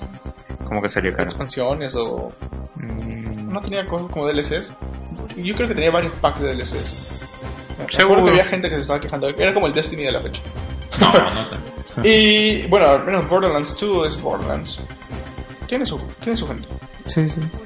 Este, bueno, yo nada más, antes de pasar al siguiente mes, en marzo, eh, porque no lo dije, yo creo que el juego que más me llamaba la atención es Severed, que es este de los creadores de Guacamole. ujú. Y chévere. Este, en ese momento nada más era un título de PlayStation Vita. Pero ahora ya lo soporte. lo encuentras hasta en celulares. Severe, hasta en celulares. Damn, qué bien. Eh, bueno, vamos a continuar y llegamos a abril. No, para el PlayStation 4 tenemos Draw to Death, Lovers in a Dangerous Space Time. Para PlayStation 3 tenemos Invisimals, The Lost Kingdom, Alien Rage, The Extended Edition. Y para PlayStation Vita, con crossover a PlayStation 4, tenemos 10 Second Ninja X y Curse and Chaos. Todo esto le suma un Metacritic score de 63 y un valor total de 85 dólares. La verdad, eh, un mes pues medio desilusionante. Igual, a- abril para acá no fue tan chévere. Tuvimos para abril en Microsoft eh, Rise, Son of Rome para Xbox One, The Walking Dead Season 2 para Xbox One también, y ambos eh, Assassin's Creed Revelations y Darksiders. Ojo que Darksiders es un juego bastante viejo y también había pertenecido a Games with Gold en el 2014, o sea que Sí, sería sí, un sí, re- repost, es un retweet, así teniendo un promedio de Metacritic de 76 y un valor total de 84.96 dólares. Eh, yo creo que The Walking Dead es chévere porque los de Telltale son Sí, chéveres. sí, pero realmente lo puedes encontrar a en celular. 2 dólares en celular. Y Assassin's Creed Revelations eh, es un juego que en su momento fue chévere de AAA. Sí, pero- pero igual, o sea, si te das cuenta son juegos que reconoces más, ¿no? Sí. Por ahí es como que te llama más el ojo hasta ahorita. Sigue ganando Michael. Es verdura. pero bueno. Ajá. En mayo tenemos Tales from the Borderlands en PlayStation 4, también Absu. Tenemos Blood, Blood Knights y Port Royal 3 Pirates of Pirates and Americans en PlayStation 3. Y en crossover PlayStation 4 con PlayStation Vita tenemos Laser Disco Defenders y Type Rider. Damn. Esto suma un Metacritic score de 71 y un valor total de 73 dólares. Muy bien. Ajá. Eh, no sé, este mes, por ejemplo, Tales of from the Borderlands, yo creo que es un juego igual más reconocible. Eh, por la misma franquicia de Borderlands tenemos Absu, que era un juego que este, te hacía nadar pues en las profundidades. Infinitas. Y chévere, chévere. Y bueno, ya estamos viendo todo esto, cómo de alguna manera están tratando al Vita, ¿no? Que están sacando en realidad juegos de PlayStation 4 que tienen crossplay con, con, con Vita, ¿no? O sea, si compras la versión de 4 ya lo Ya, tienes en Vita exacto. gratis. O, o viceversa. Entonces, tampoco no es que sean juegos exclusivos. Bueno. En mayo para Microsoft tuvimos Jonas Sisters Twisted Dreams, ¿sí? Para eh, Xbox One. En Ojo Director's Cut. También tuvimos... Wow, y- Wow. Básicamente es Ojo. versión HD, ¿no? Eh, es un juego chévere, no lo creas. ¿no? Es de plataformas. No sé si es indie, creo que sí era indie. Mm. Pero me gustaba la idea de andar eh, en plano A y plano B y tienes que andar cambiando de realidad. Pues. Es como Guacamole, ese punto. Eh, Lara Croft and the Temple of Osiris para Xbox One también. Que eso, es- eso es ch- sí es chévere, pero ojo, solamente es chévere si lo juegas en multiplayer. Lego Star Wars The Complete Saga, que bueno, es Star Wars en Lego, que siempre va a ser divertido, que todos los juegos en Play 2, pero acá está completito todo con los últimos nuevos este, capítulos también. Y Star Wars The Force Unleashed 2. Si ya pasaste el 1 en los primeros dos meses anteriores. este aquí tiene un promedio este mes de 73.25. Ouch, no está tan bien. Y un total de 74.96. Me parece que no es un mes tan malo. Si es que te gusta bastante The Force Unleashed o Star Wars en general. Si ¿Ya no, nos habían regalado The Force Unleashed? eh, Force Unleashed 2. Oh, Este es el 2. El anterior hace dos meses fue el sí, 1. Pero este son juegos, al menos para ir descubriendo cosas como Lara Croft, ¿no? O sea, Mm. no son juegos como que ganas eh, avanzando un montón, sobre todo los Lego, también tienes que ser un poco perspicaz, jugar en multiplayer también ayuda. Genesis 3 es un poco más de acción, pero es platformer. Eh, es un mes más o menos, no se siente tan triple A del, del mismo... Bueno, llegamos a la mitad del año con junio. En PlayStation Plus recibimos Killing Floor 2 para PlayStation 4, Life is Strange también, Abyss Odyssey y WRC 5 World Rally Championship para PlayStation 3, Neon Chrome y Spy Chameleon para PlayStation Vita con jugabilidad también en PlayStation 4. Damn. Y este, este mes tuvo un Metacritic score de 71 y un valor total de 135 dólares. Bueno, los juegos más interesantes ahí de, definitivamente es Life is Strange, eh, Killing, eh, Killing Floor también interesante, después este World Rally Championship puede ser también interesante, Eh, pero yo me quedo ahí nomás.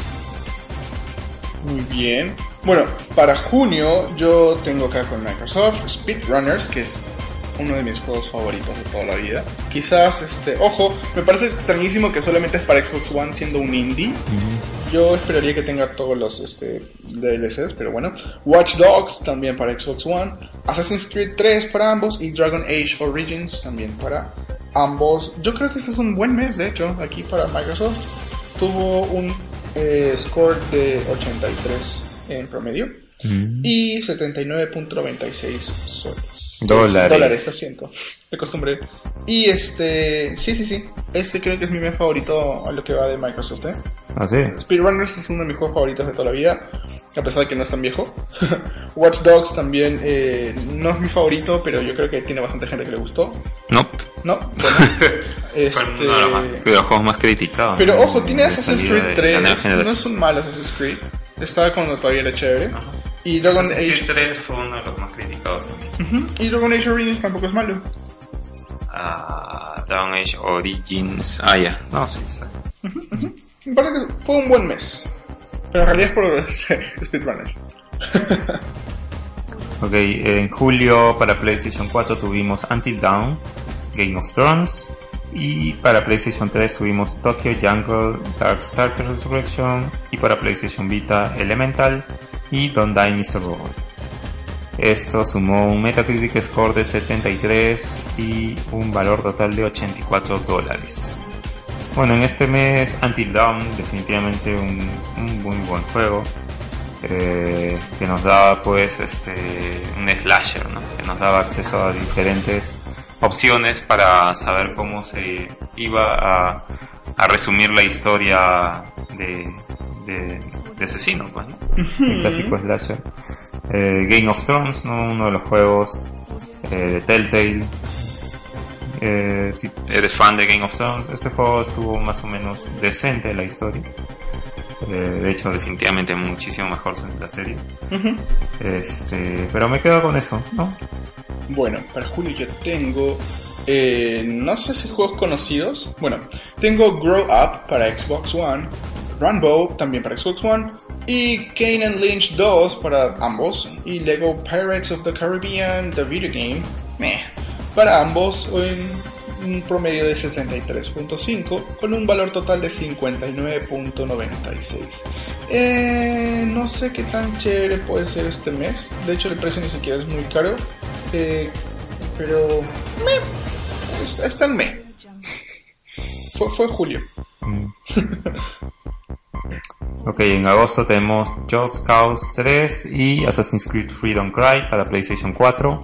Tenemos Super Mother Load y Snake Ball para PlayStation 3, Dawnwell y Level 22 para PlayStation Vita. Con un Metacritic score de 71.2 y un valor total de 112 dólares. 112. Sí, en este mes, bueno, de hecho Just Cause 3, que es este juego de explosiones por todos lados, Rico. chévere, chévere que lo hayan podido ofrecer para, para agosto, porque todavía no era un juego muy antiguo que digamos. Eh, Assassin's Creed Freedom Cry es una especie de eh, DLC expansión de Assassin's Creed 4, eh, pero bueno, es standalone, por eso lo pudieron ofrecer separadamente. Eh, y bueno, lo demás ya es como que Neo Monsefu, ¿no? Pero no se fue. sí, me Bueno. quedo con eso. En agosto yo tengo Slime Rancher para Xbox One junto con Trials Fusion, Bayonetta para el 360 y obviamente ambos y Red Faction Armageddon, teniendo un Metacritic score de 80.5 y un valor total de 89.96. Yo creo que aquí se lo lleva eh, Trials Fusion porque es bien divertido y Bayonetta también, pues, ¿no? Que es Motos, motos. Claro, ahí. Sí, sí, sí, sí. Ujú. Ok, vayamos a septiembre. Tenemos Infamous Second Son para PlayStation 4 y Strike Vector EX. Para PlayStation 3 tenemos Track Racer y Handball 16. Y para PlayStation 4 con PS Vita tenemos We Are Doom y Head Hatoful Boyfriend. Oh por Dios, Best Month. Y esto también llegó con el bonus del juego de VR, Riggs Mechanized Combat. Todo esto eh, sumó un Metacritic score de 73 y un valor total de 115 dólares. Bien. Y bueno, ¿no? Este mes nos brindó por fin un triple A eh, de First Party, ¿no? De Sony. Por fin pudo eh, darnos un juego que bastante gente de repente no lo había tomado muy este, en cuenta porque, bueno, fue uno de los juegos de lanzamiento de Play 4 cuando recién estaba lanzando la consola. Y bueno, ya tuvo oportunidad de, de probarlo si eras usuario de Plus, ¿no? De hecho que todavía, bueno, estamos esperando eh, algún juego de Uncharted en Plus, bueno, los que, los que aún no lo hayan jugado no lo tengan, ¿no? The Last of Us, por ejemplo, tampoco no lo han ofrecido. Eh, Yo creo que le van a ofrecer pronto a que salga el Part 2, ¿ah? ¿Sí? Sí, yo creo Sería que una sí. buena, Sí, sí, sí, de todas una, maneras. una buena movida. Igual, o sea, está 10 dólares. Sí, sí, sí. momento. No es caro, yo lo he encontrado. Ahorita está 10 dólares. Yo lo he encontrado hace, hace, un, hace un año. Ujú, O sea que ahí está. Así es. Así que ahí está lo que es el mes de septiembre. Para septiembre en Microsoft tuvimos Forza Motorsport 5, Oxenfree, ambos para Xbox One, y para ambos, ambas consolas, Ba- Battlefield 3 y Hydro Thunder Hurricane, teniendo un Metacritic score en promedio de 90, y- eh, no, 279 y eh, un valor total de 94.96. Yo creo que Forza Motorsport 5 no es la mejor versión de Motorsport en general, de Forza. Ya. pero este Battlefield 3 es bien, bien chévere. En su momento todavía... No, ya había varios Battlefield nuevos, pero es chévere. Battlefield 3 me gusta bastante. Sí, pero en ese momento ya está como que medio anticucho, ¿no? Ajá, ajá. Ok. Vayamos a octubre. Tenemos Metal Gear Solid 5 de Phantom Pain. Tenemos Amnesia Collection The Dark Descent and Machine for Pigs. Para PlayStation 3 tenemos Monster Jam Battlegrounds y Hustle Kings. Y para PlayStation Vita con compatibilidad para PlayStation 4 Hue y Skyforce Anniversary que también hay para PlayStation 3, PlayStation 4, o sea, Para todo. cualquier cosa. Cross-platform. Sí, sí, cualquier cosa. O sea, es prácticamente te damos este juego porque También existe en Play 4.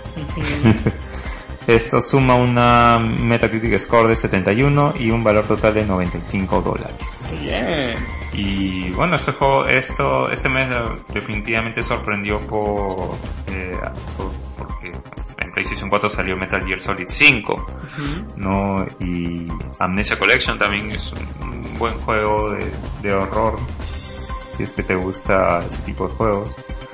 Eh, no sé, no sé, yo creo que fue un, buen mes por eso, prácticamente. Bueno. Yo tengo en octubre Gone Home Console Edition y The Turing Test para Xbox One. Y para ambas consolas, Medal of Honor, Airborne y Rayman 3 en HD.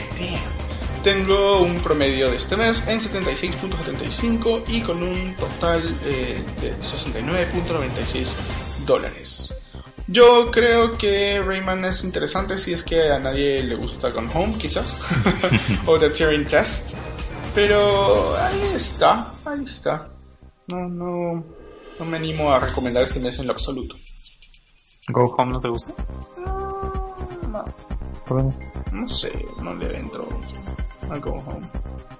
Bueno, tenemos noviembre con Worms Battlegrounds y Bound para PlayStation 4, Airtight Dimensions y Ragdoll Kung Fu Piece of Plastic para PlayStation 3, Dungeon Punks y Broken Sword 5 The Serpent Curse Episodes 1 and 2. Diablo. Vale.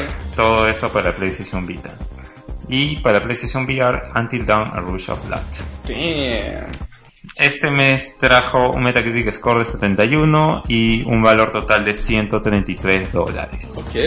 La verdad es que este mes estuvo bien pobre. Prepárate para el mío.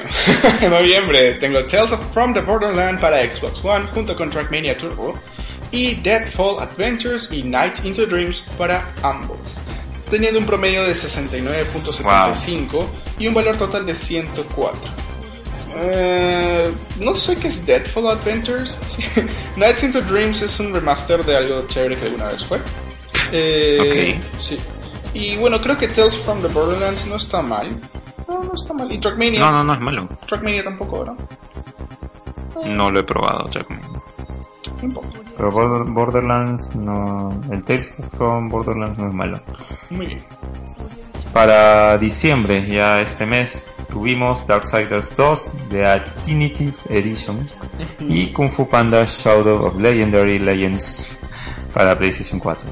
Siberia Collection y X-Blaze Lost Memories para PlayStation 3 y Forma 8 y Wanted Core para PlayStation Vita.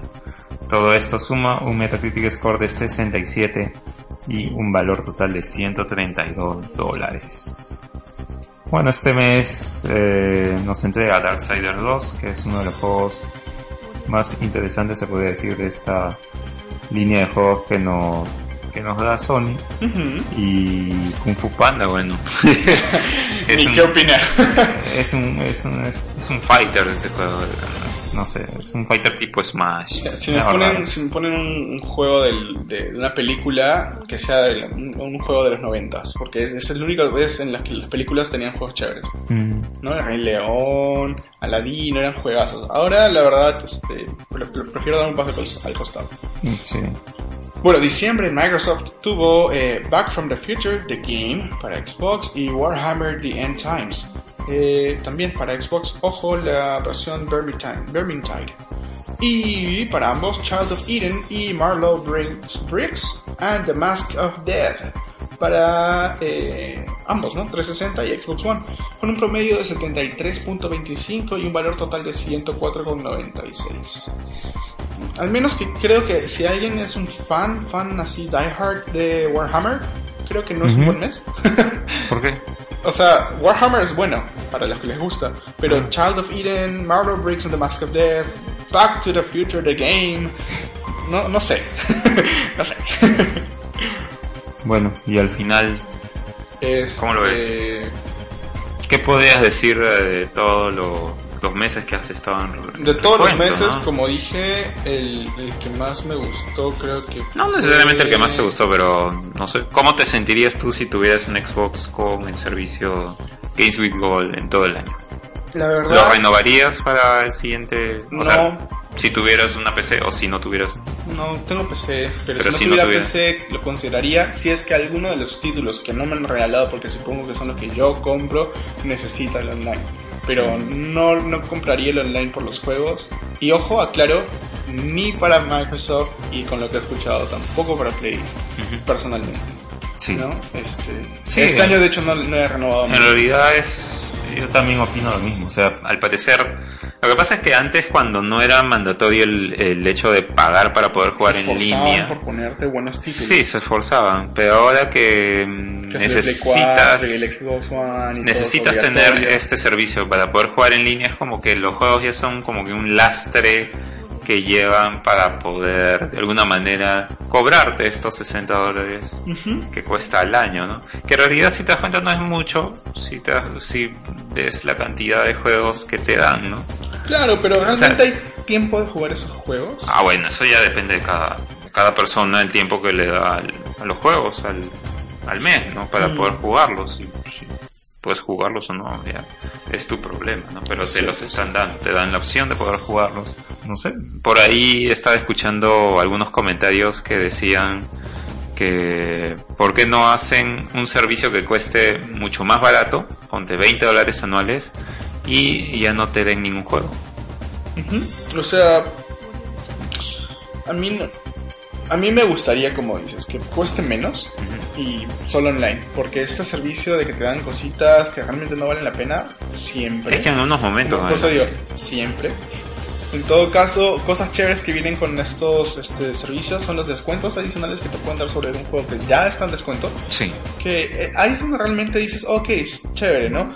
O también cuando hay algún beta de algún juego que solamente lo puedes probar si eres eh, de PlayStation Plus, Sí, de, de. Claro, hay unos beneficios. pues, Pero no- eso, eso, o sea, realmente ese pequeño beneficio es lo que yo veo con más interés, ¿no? Y con el servicio online, más que, que las cosas que regalan, porque este año ha sido desastroso y el año pasado también no nos fue tan chévere. Mm. No nos fue tan chévere, que de hecho eso nos llevó a nosotros a dejar de consumir ese servicio. sí.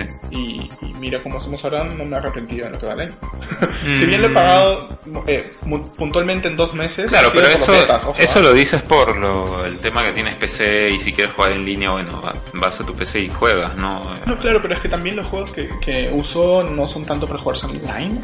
O sea, juego Final Fantasy que recién que tiene Comrades, Mm. Comrades eh, lo puedo jugar online.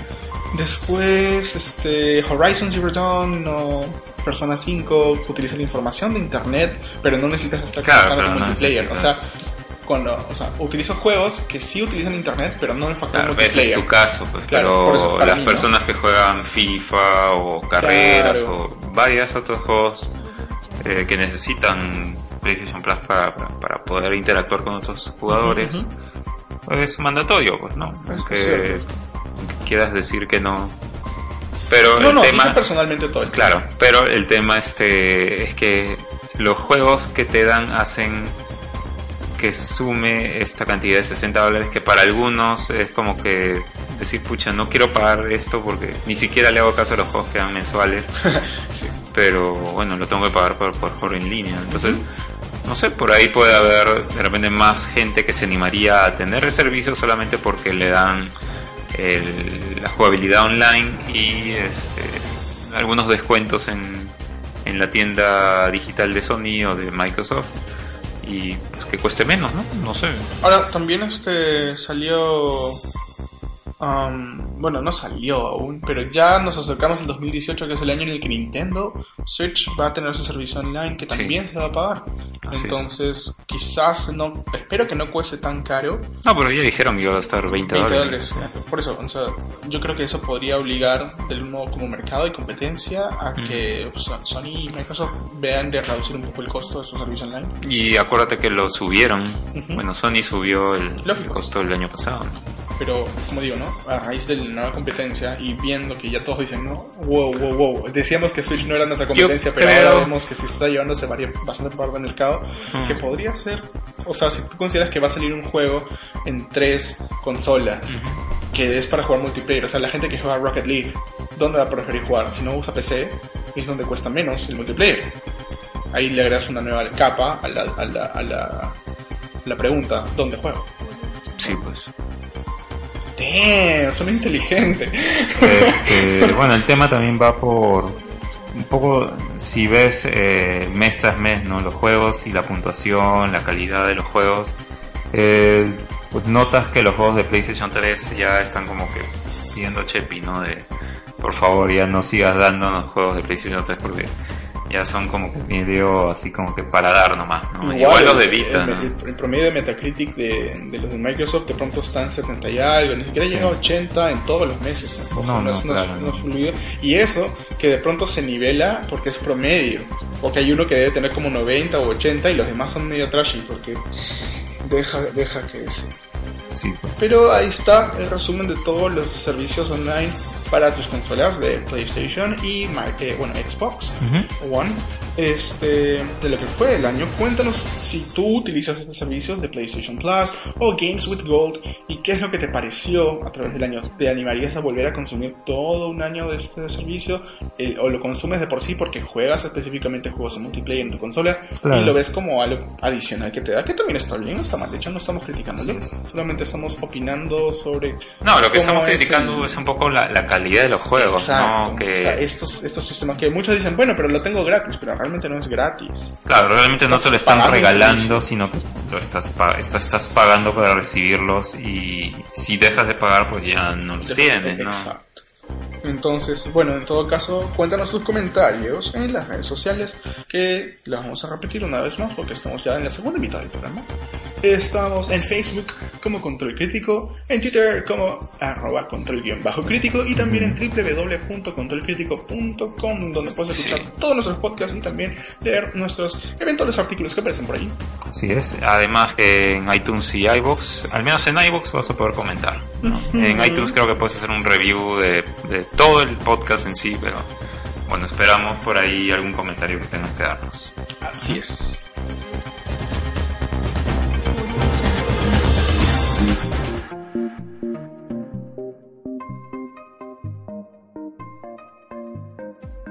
Y nos vamos a la última parte. Sí, la última programa. parte del programa y también de, de hacer un recuento, ¿no? De todo lo que ha pasado en este 2017. No vamos a demorarnos tanto, claro está, no te preocupes. Pero este va a ser Interesante, ¿no? Poder revivir lo que pasó este año y poder, pues, de repente ya con eh, una mentalidad de ya saber lo que deparó el futuro de todas esas noticias que de repente no sabíamos en ese momento. Así es. eh, vamos a poder analizarlo de una manera más especial. Bueno, vamos a comenzar con la una de las primeras noticias que más fuertes de, de enero, Oh, por Dios, qué rico, por favor, dilo. que fue eh, que ya sabíamos que era el Nintendo Switch. Ya teníamos el, el precio y teníamos eh, el- la fecha de lanzamiento, ¿no? Fuck yeah. Y fue genial. Sí, sí, sí. Y la todos teníamos que- miedo porque no sabíamos qué rayos íbamos a comprar eventualmente. no, quiero saber en lo que voy a invertir. ¿Cómo es que me van a decir un eh, dos meses antes de que salga mi producto qué es lo que va a hacer la consola? La gente estaba desesperada, Sí, sí, no sabíamos cómo iba a funcionar, solo teníamos leaks, teníamos este, eh, pa- eh, ¿cómo, cómo son esas cosas que uno paga para que nadie más lo haga? Ah, patentes. teníamos patentes, gracias. Teníamos mucha información, pero nada certero y Nintendo estaba calladito. Y quizás fue su mejor estrategia, porque el hype subió desde enero hasta marzo y la gente dijo yo quiero. Tal vez, tal vez sí.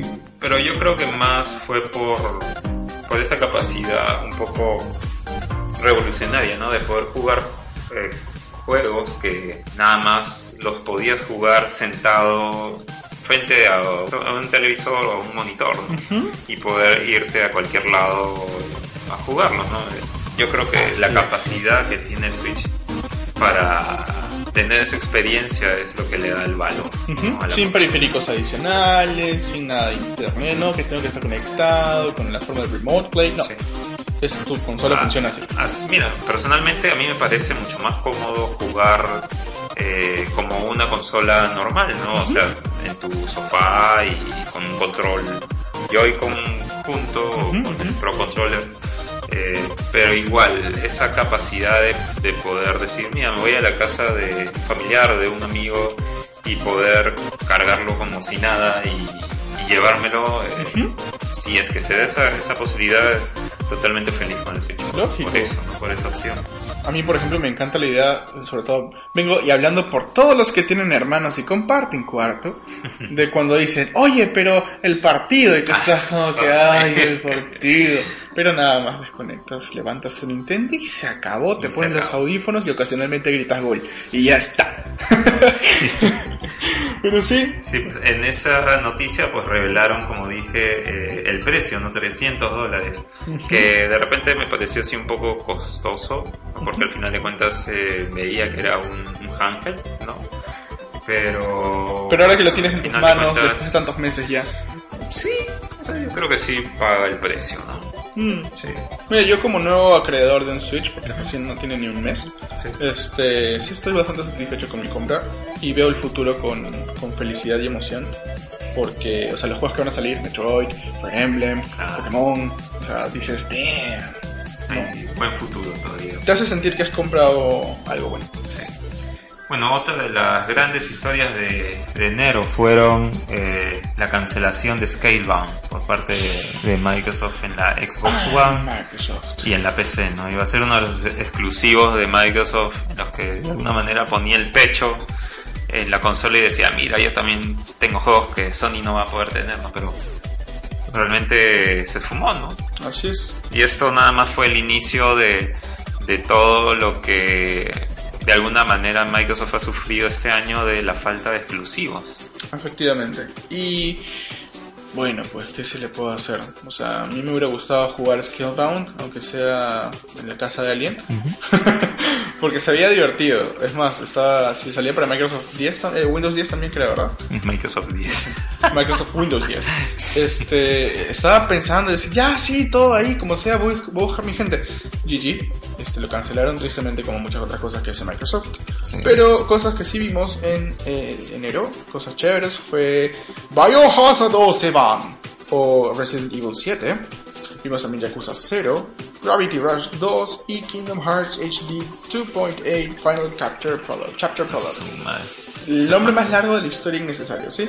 Este, que han sido los juegos más bueno, llamativos, los más interesantes del 2017 en enero. Sí. Sí. Y también, eh, antes de terminar el mes, este, no hay que olvidarnos también que Square Enix anunció este juego en, en el universo de Marvel, ¿no? Que está realizando con eh, su gente desarrolladora E- EI2 Montreal Así ¿no? es. y Crystal Dynamics.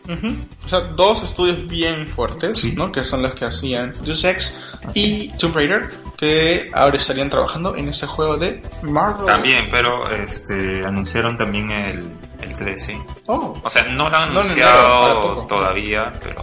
¿Ah? no estás hablando de enero de ese tiempo. No, no, no, Ah, ya, no, ya. estoy es hablando de digo, estos ¿qué? momentos. Sí, sí. Estoy hablando de estos momentos, así Ajá, que ajá. no necesariamente están trabajando 100% en este No, claro, deben tener divisiones, ¿no? Claro. Pero es el equipo que desarrolla esos. Sí. Ajá. Y eh, también anunciaron, le, le están dando vacaciones a la franquicia Deus Ex. Ujú. Por... Está bien. Me imagino que el por el... por- no, no está bien. ¿Por qué no te gustan los juegos? ¿No? ¿Claro? Y esto no terminó el, ¿Qué? el, el- tenía Deus Ex Máquina. Este, hay uno de Steam, que lo tengo en Steam, hace años, eso no lo acabo. Ah, ¿lo jugaste? ¿Cuál dice? Antes del Human. Revolution. Ese, No lo acabaste. no. Era- tenía mucho stealth. Sí, pero Es un juego que tú puedes manejar stealth. Si tú quieres vas como stealth o vas a lo mal a Es la cierto, Rambo. es cierto. No. Pero Pero soy bueno. Eso es verdad. Bueno, pasemos a febrero. Bien. Febrero comenzó con la noticia, yo creo, interesante y muy importante de Microsoft, en la que yo aplaudo mucho, y fue el anuncio de el, Xbox Game Pass. Game Pass, así es, este servicio de distribución de juegos tipo Netflix, ¿no?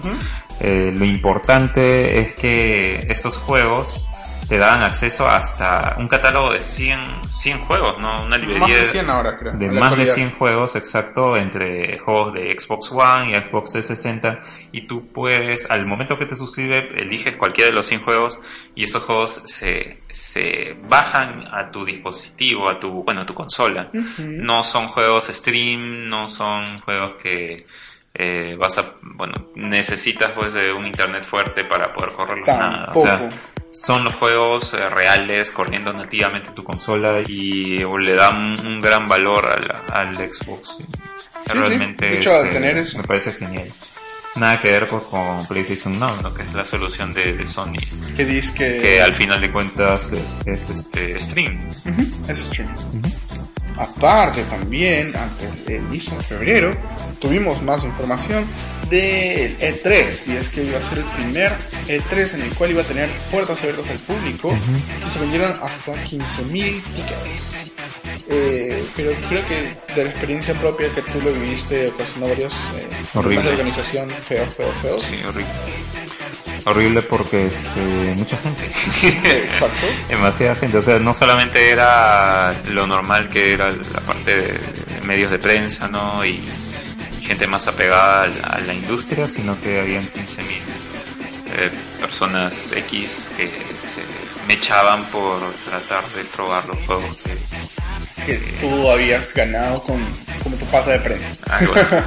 No, eh, igual habían este, ciertas zonas este, exclusivas, ¿no? Pero, Pero igual. eh, igual el- el- la forma en que te movilizabas se, se tornaba mucho más difícil Y cuando encuentras este, mucha gente. Sí, había muchas cosas ahí. Y también que Bethesda, eh, que es desarrollador de Skyrim, de Fallout, dijo que Fallout 4 había superado de hecho Skyrim y era su franquicia, bueno, su juego más exitoso, exitoso. en todos los tiempos de Bethesda. Increíble. Porque Skyrim, mira, ya tiene bastante tiempo y pensé que en todo ese tiempo había vendido, bueno, lo suficiente como para seguir siendo el juego más exitoso, ¿no? Pero chévere por Fallout 4. Así es. Bueno, los lanzamientos que tuvimos en febrero, los grandes lanzamientos fueron Fire Emblem Heroes Para, para celulares. para celulares, eh, Nioh. For Honor, Halo Wars 2, Night in the Woods y Horizon Zero Dawn. Oh, por Dios, Horizon Zero Dawn. Qué buen juego. Fire Emblem Heroes lo jugué bastante. Y- ¿Ya no lo juegas? No, yo no.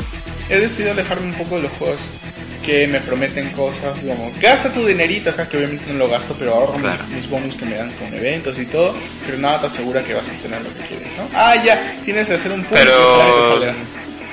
No hay...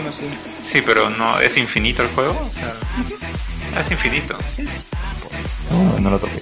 Esto es como cualquier juego de esos que te dicen, ya, si, te toca el héroe, este te va a dar esto, es genial y todo, y puedes competir porque obviamente los, los- los para tener tu high rank y todo, es mucho mejor si tienes esos personajes. ¿no? Entonces, lo peor es que no es como que te dan unos nuevos así, sino que ahí van haciendo sistemas de que son cíclicos. Entonces, esta- este mes están esos, esos tier, les vamos a esto, esto. Este otro mes eh, vas a tener más bonus si utilizas esos personajes y los tienes que entrenar. Es dedicado a tus comunidades. No hueva. No lo juegues. bueno, pasando a marzo. Bueno, se lanzó al fin el Switch, Sí. ya que ya como lo conocemos hoy. Tuvo creo que un poco de problemas iniciales con su mando izquierdo, Sí, pero se solucionó un tema ahí con Joy-Con que este pues, Pero que me- me fue un fue un problema de ¿sí te pasaba? Me ha pasado con el mío ahora. Ah, sí. Sí, o sea, estaba jugando One to Switch, Ya. la consola estaba atrás, estaba conectada a la tele y estábamos jugando frente a frente, pero estaba en este orden. Consola, jugador 1, jugador 2. Y el jugador 2 no llegaba porque el jugador 1 impedía la Yo consola. pensaba que el tuyo ya era de, no sé, un segundo batch o algo. o Yo sea, pensaba, es que realmente nunca solucionaron nada, solamente pusieron el jevecito. Por eso, no, es Pero- que ya lo han solucionado con el nuevo- nuevos lanzamientos de consola, pues. Pero fácil que el tuyo es de los que he estado ahí en almacén Seguro, horribles con en, en aduanas, creo. Ah, tontera. Pero bueno, supongo que en algún punto te compras unos mandos nuevecitos de esos verdecitos neón que se geniales de Splatoon. Ah. Bueno, sí, pues este, el problema de los Joy-Cons fue lo que más afectó, como tú dices, este, se resolvió de alguna manera con, con este, esta esponjita protectora para que no perdiera la, la conectividad con, el, con, el, con la consola. Eh, bueno, los lanzamientos grandes de este mes fueron Legend of Zelda Breath of the Wild, Nier Automata, Ghost Recon Wildlands y Mass Effect Andromeda. Yo creo que Legend of Zelda de hecho fue el mejor juego. ¿Crees? Creo, nada más. Claro, definitivamente, ¿no? Pero de hecho que igual hay muchos eh, Nier Automata, juegazo, hay bastante juegos. ¿no? Sí. Así es, para abril salió el NES Classic Edition. Mm, Genial, pero ojo, no, lo siento, descontinuaron. descontinuado, claro. Sí. Obviamente la fecha ya sabemos que ya lo han vuelto a lanzar y todo, pero fue una, una idea que... ¿Quién lo ha vuelto a lanzar? O sea, Nintendo dijo que iba a volver a... Lo va a volver a Ah, lanzar bueno, en 2018, lo pero no ha vuelto a lanzar nada. ¿Tienes razón? Va a volver a distribuir la consola, pero a la fecha todavía no puedes volverlo a obtener de ninguna forma. Y Sí. cosas, sí, de revendedores que lo venden Claro. gigantemente precios. Así es. A cuatro o cinco veces su precio, pero lo puedes obtener si eres idiota. Ya no. Eh, anunciaron el 2 El de New 2DS XL Ajá, fue anunciado. sí. Y también el Super NES Virtual Console. Solamente para New 3DS y New 3DS XL. También aprendimos que Breath of the Wild en Switch vendió 2.76 millones de copias solamente en marzo. ¿sí? El, el de Switch fueron 200, 2 millones.74 y el de Wii U 2.76. Iban de la mano anunciando que básicamente el Switch se había vendido alucinantemente. Los grandes lanzamientos del mes fueron Persona 5, Warhammer 40.000 Dawn of War 3, Mario Kart 8 Deluxe y Guardians of the Galaxy de Telltale Series. Episodio 1. Y Persona al fin se lanzó fuera de Japón. Después de mucho tiempo.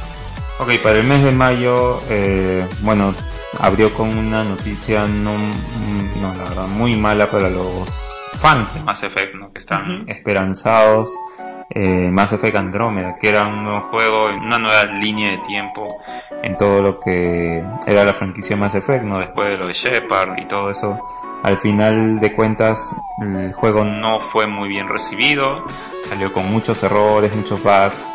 Realmente este BioWare pues se notó mucho el toque de EA BioWare ahí, ¿no? que ya no es la misma compañía que fue en sus inicios, por así decirlo. Y bueno, al final este, decidieron que Mass Effect eh, iban a, a parar un poco el, el desarrollo de DLCs que tenían en un futuro para Mass Effect Andrómeda y al final de cuentas no sacaron nada más.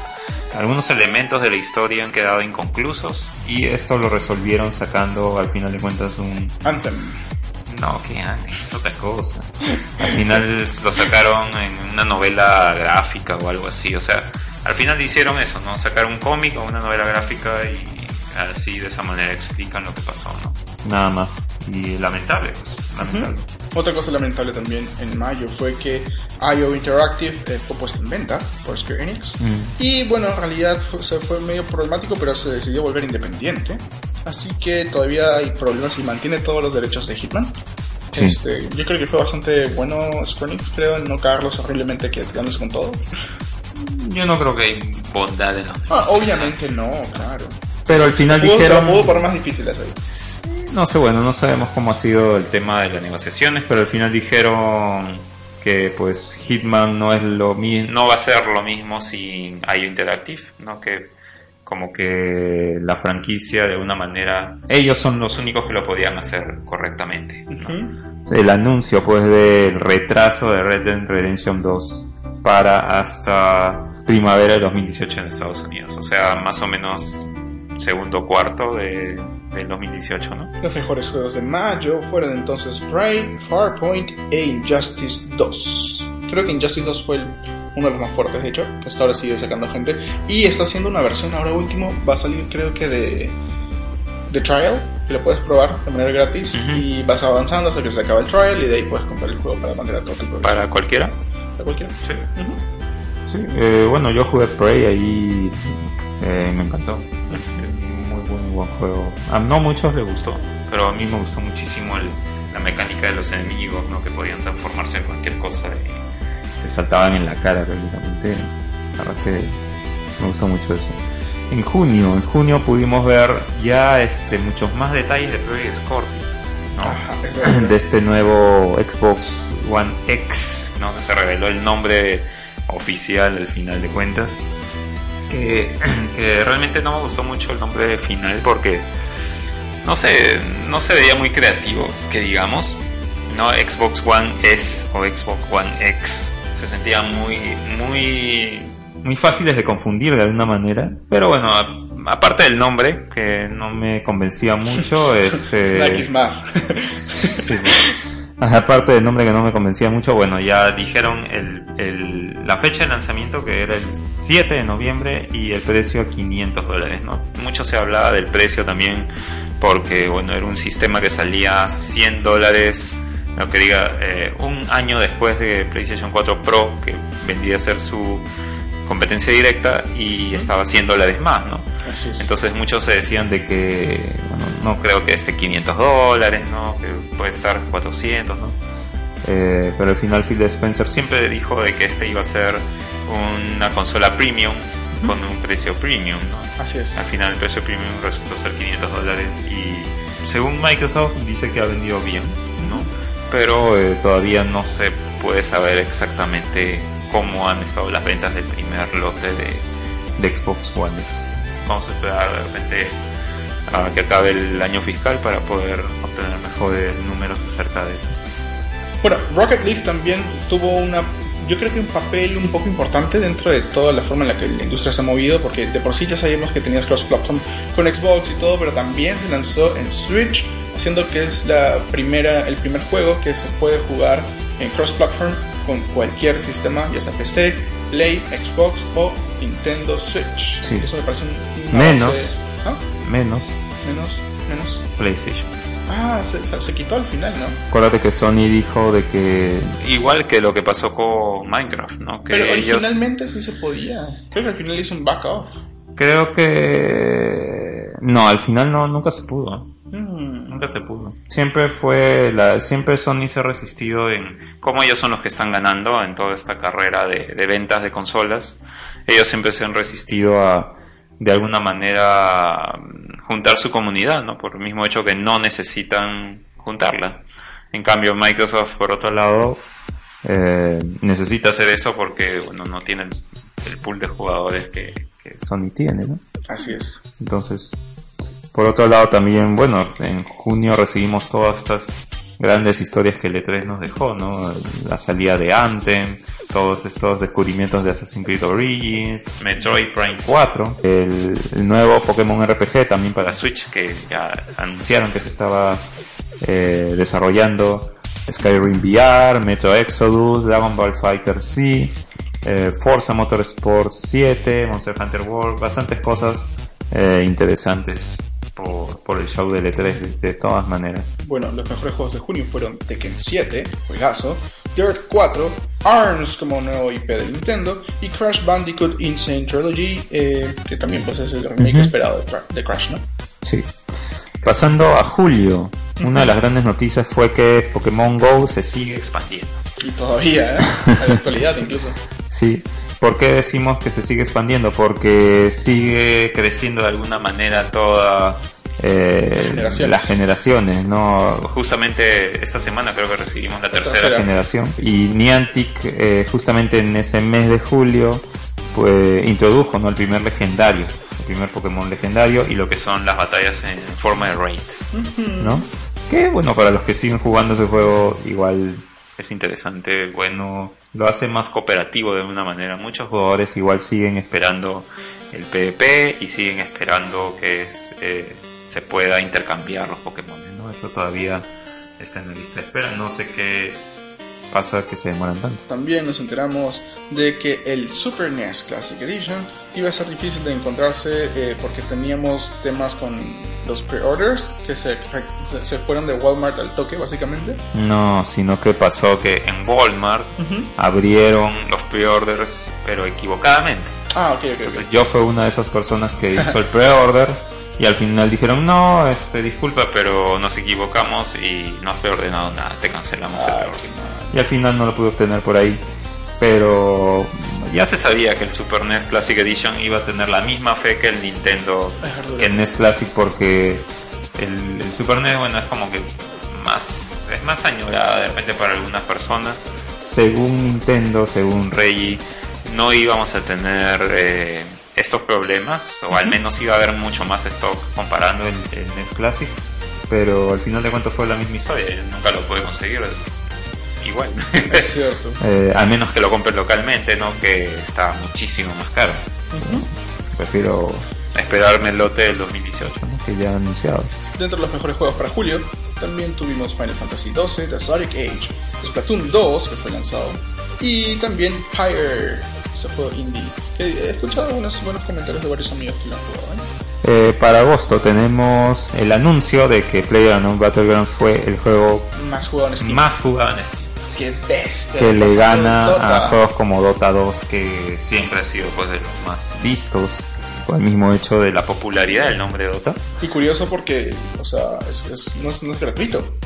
Claro, es un juego que cuesta 30 dólares. En Early Access. Ajá, entonces es un juego que sigue en Early Access. Este, pero ha ganado tanta popularidad que ya, o sea, creo que ha conseguido vender más de 20 millones ya de, copias. Así es. Y es este, sorprendente, ¿no? Es sorprendente como un juego que de la nada llegue a esa popularidad. Lo ha hecho millonario seguramente el tipo que, que lo creó. empresa. Bueno, sí, pues, pero siempre hay un director cabeza, ¿no? Tanto que lo compró, creo, Tencent, un gigante chino de videojuegos, y se lo llevó allá para, para seguir desarrollando. Jugo. Sí. ¿Qué más nos trajo agosto? El delay de, de juegos, otra vez más juegos demorados por Xbox, como fue Crackdown 3, ¿no? Otro de los juegos que, que realmente mucha gente los, bueno, sigue esperando porque Microsoft y juegos exclusivos es como que algo raro ahora, ¿no? Pasó esto, ¿no? Y Crackdown 3 es uno de los juegos que han sido anunciados desde el 2014. Y mira, ya vamos a entrar 2018 y la gente sigue esperándolo. En agosto también fueron lanzados Hellblade Senua Sacrifice, Agents of Mayhem, Sonic Mania, Uncharted The Lost Legacy, Madden FL 18, NFL 100 y Mario and Rabbids Kingdom Battle. También juegazos.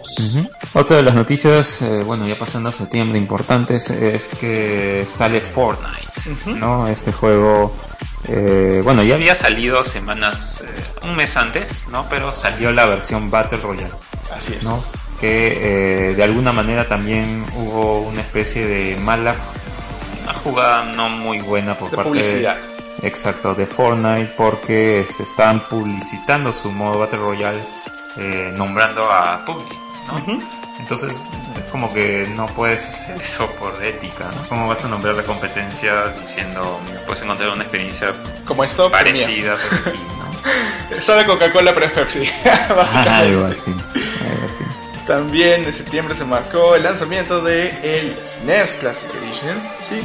Y bueno, pues este tuvo varios juegos interesantes como entre ellos eh, Star Fox 2, ¿verdad? Sí. Así que está chévere y todavía va a ser eh, encontrable en todo caso hasta el 2017. Eh, sí, pues no, porque al final de cuentas yo no lo compré. no lo pude comprar. ¿Y lo quiero comprar? En septiembre también fueron lanzados Destiny 2, Divinity Original Sin 2, Dishonored Death of the Outsider, Metroid Samus Returns, NBA 2018, FIFA 18, Marvel vs. Capcom Infinite y Cuphead, juegazo de Cuphead. Sí, juegazo. Eh, en octubre, bueno, tuvimos eh, como grandes noticias el cierre de Visceral Studios, lamentable cierre de Visceral por parte de EA. Eh, y el reboot prácticamente del juego que estaban desarrollando ellos, que inicialmente al parecer todo indicaba de que era un juego de una persona, de una historia lineal. Mucha gente está esperando un juego de Star Wars así porque actualmente no existe eh, un juego moderno de Star Wars que sea lineal y de primera persona, ¿no? Pero según EA, pues simplemente no pueden hacer ese tipo de juegos porque no les va a dar tanto ingreso monetario eh, como otros juegos eh, justamente de la franquicia tipo Battlefront 2 y, bueno muy mala jugada por parte de o sea puede ser buena jugada monetaria tal vez pero ya su forma de hacer negocios ya no está bueno ya hace tiempo que no estaba muy bien vista. Pero ya con esto, o sea, están como que se dan balazos ellos mismos a, a la 100, ¿no? Porque simplemente ahorita tú escuchas EA y ya estás como que dudando de la calidad del juego o dudando de que tantas microtransacciones están poniendo internamente y ya es preocupante. En octubre también eh, nos dimos cuenta de varios updates mayores para PlayStation 4. Tuvimos el 5.0 del System Update y Xbox One también tuvo un gran, gran update. Y no solo eso, sino que también hubo una versión mejorada de PlayStation VR. Y que, bueno, el, el año fiscal de Nintendo estaba vendiendo bastante sobre Switch. Y también nos vimos eh, involucrados sobre el beta de Battlefront 2 que no fue tan chévere. Sí, justamente eh, pues pasó todo lo que hablamos en los podcasts pasados, ¿no? De el problema de las microtransacciones, eh, boxes, de los bueno, loot boxes que se está convirtiendo en un juego to win porque se comprabas los loot boxes con dinero y ya te podías lidiar de alguna manera para eh, poder ganar pues más veces para poder tener esta ventaja competitiva contra otros jugadores en modo multiplayer y mucha gente rabió acerca de eso y al final de cuentas bueno pasó lo que ya sabemos no eliminaron totalmente las microtransacciones con dinero real en Battlefront 2. Y bueno, ya nos vamos acercando poco a poco a los meses actuales, así que vamos a ir un poco más rápido porque son noticias más recientes. ¿sí? Eh, en octubre tuvimos Forza Motorsport 7, Middle Earth Shadow of War, The Evil Within 2, Gran Turismo Sport, Assassin's Creed Origins, Super Mario Odyssey, yeah, y Wolfenstein 2 The New Colossus. Juegazos. Sí, eh, ya en noviembre, bueno, no quise andar mucho lo de Star Wars Battlefront 2 porque todo Se noviembre fue una polémica muy grande de este juego en la que todo el mundo estuvo rabiando. toda la comunidad gamer se puso El post de Reddit más, Eh, más tan boteado de la se historia. paró y dijo sabes qué no puedes lanzar el así porque no te lo voy a comprar cosas por el estilo, ¿no? como dices lo del Reddit, que empezaron a haber muchas negativas por ahí, al post de este personal de EA que trató de explicar por qué el uso de microtransacciones y al final fue el menos votado en toda la historia de Reddit, Eh, con más de 200 200.000 votaciones negativas. Así que este todo esto hizo al final que Battlefront 2 Al final EA como que ya estuvo hasta temeroso de, de lanzarlo con todas estas opciones que la comunidad estaba pues de alguna manera renegando por esas opciones, ¿no? De pay to win. entonces al final no tuvo otra que eliminar pues, las microtransacciones, eh, sacar bastantes parches para que la parte de, la economía del juego no sea tan maleada porque eh, también hubo estas, estos reportes de que tenías que jugar múltiples horas para poder eh, desbloquear Contenido personajes icónicos de la saga que están ahí, pero tenías que jugar como que 40 horas para poder desbloquear a Luke o a Darth Vader. Fue realmente Desalentado. ilógico y como tú dices desalentador porque eh, nadie, o sea, nadie va a jugar todo eso solamente para desbloquear a uno, ¿no? O sea, era tonto.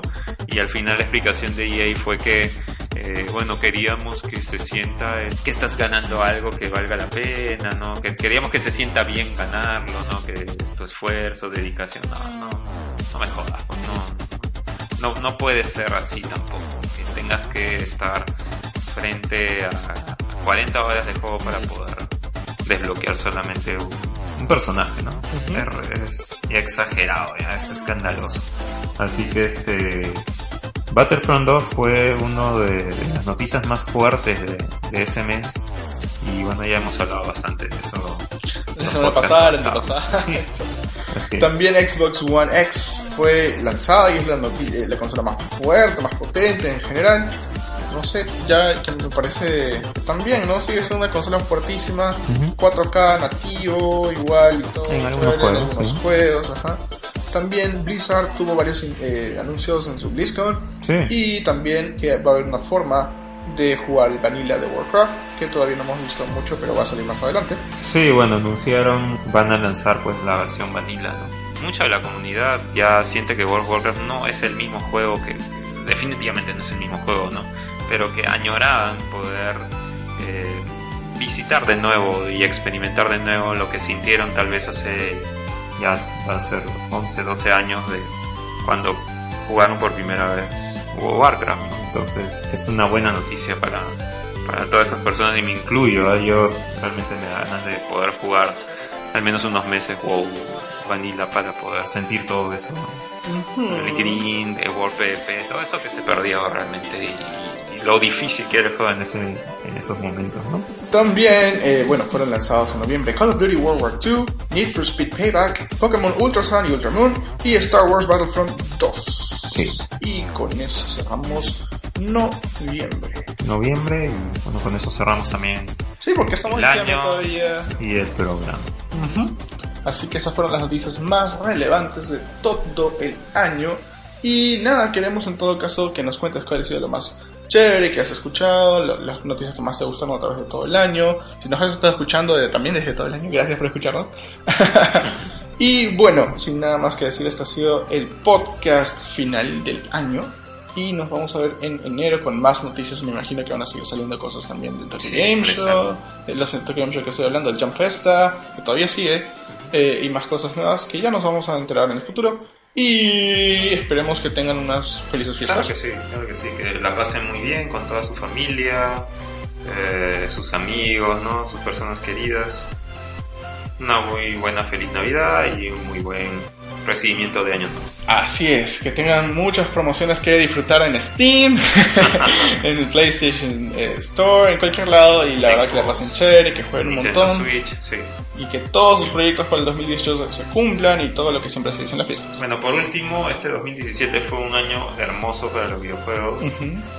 El 2018 Yo- promete- todos los meses han habido juegos eh, realmente que han valido muchísimo la pena. Hemos tenido que coordinar quién compra cada cosa. Y ojalá que el 2018 también eh, sea un muy bueno. con fe. No dejes de darle like entonces a esta eh, publicación, compártela con todos tus amigos por favor y coméntanos en todas las redes sociales qué quisieras que es lo que venga en el 2018 en tu vida, qué consola vas a comprar, en todo caso, no sé. Cuéntanos tus experiencias y esto ha sido todo el podcast por hoy. Nos vemos en el próximo episodio 84, ya en unas breves semanas y nos despedimos con mucho cariño. Gracias a todos por escucharnos este año, ha sido muy muy Sí, chévere. muchísimas gracias. Gracias a todos, a Podcast Latino, a Luben, a todos, a todos, a todos los que hacen toda toda la comunidad de podcasters, amigos. Saludos a todos y nos vemos con más de control crítico en la edición 84, ¿verdad? Sí. Nos vemos pronto, soy Aldo. Soy Manuel. Chau, chao. Chao, cuídense mucho. Uh.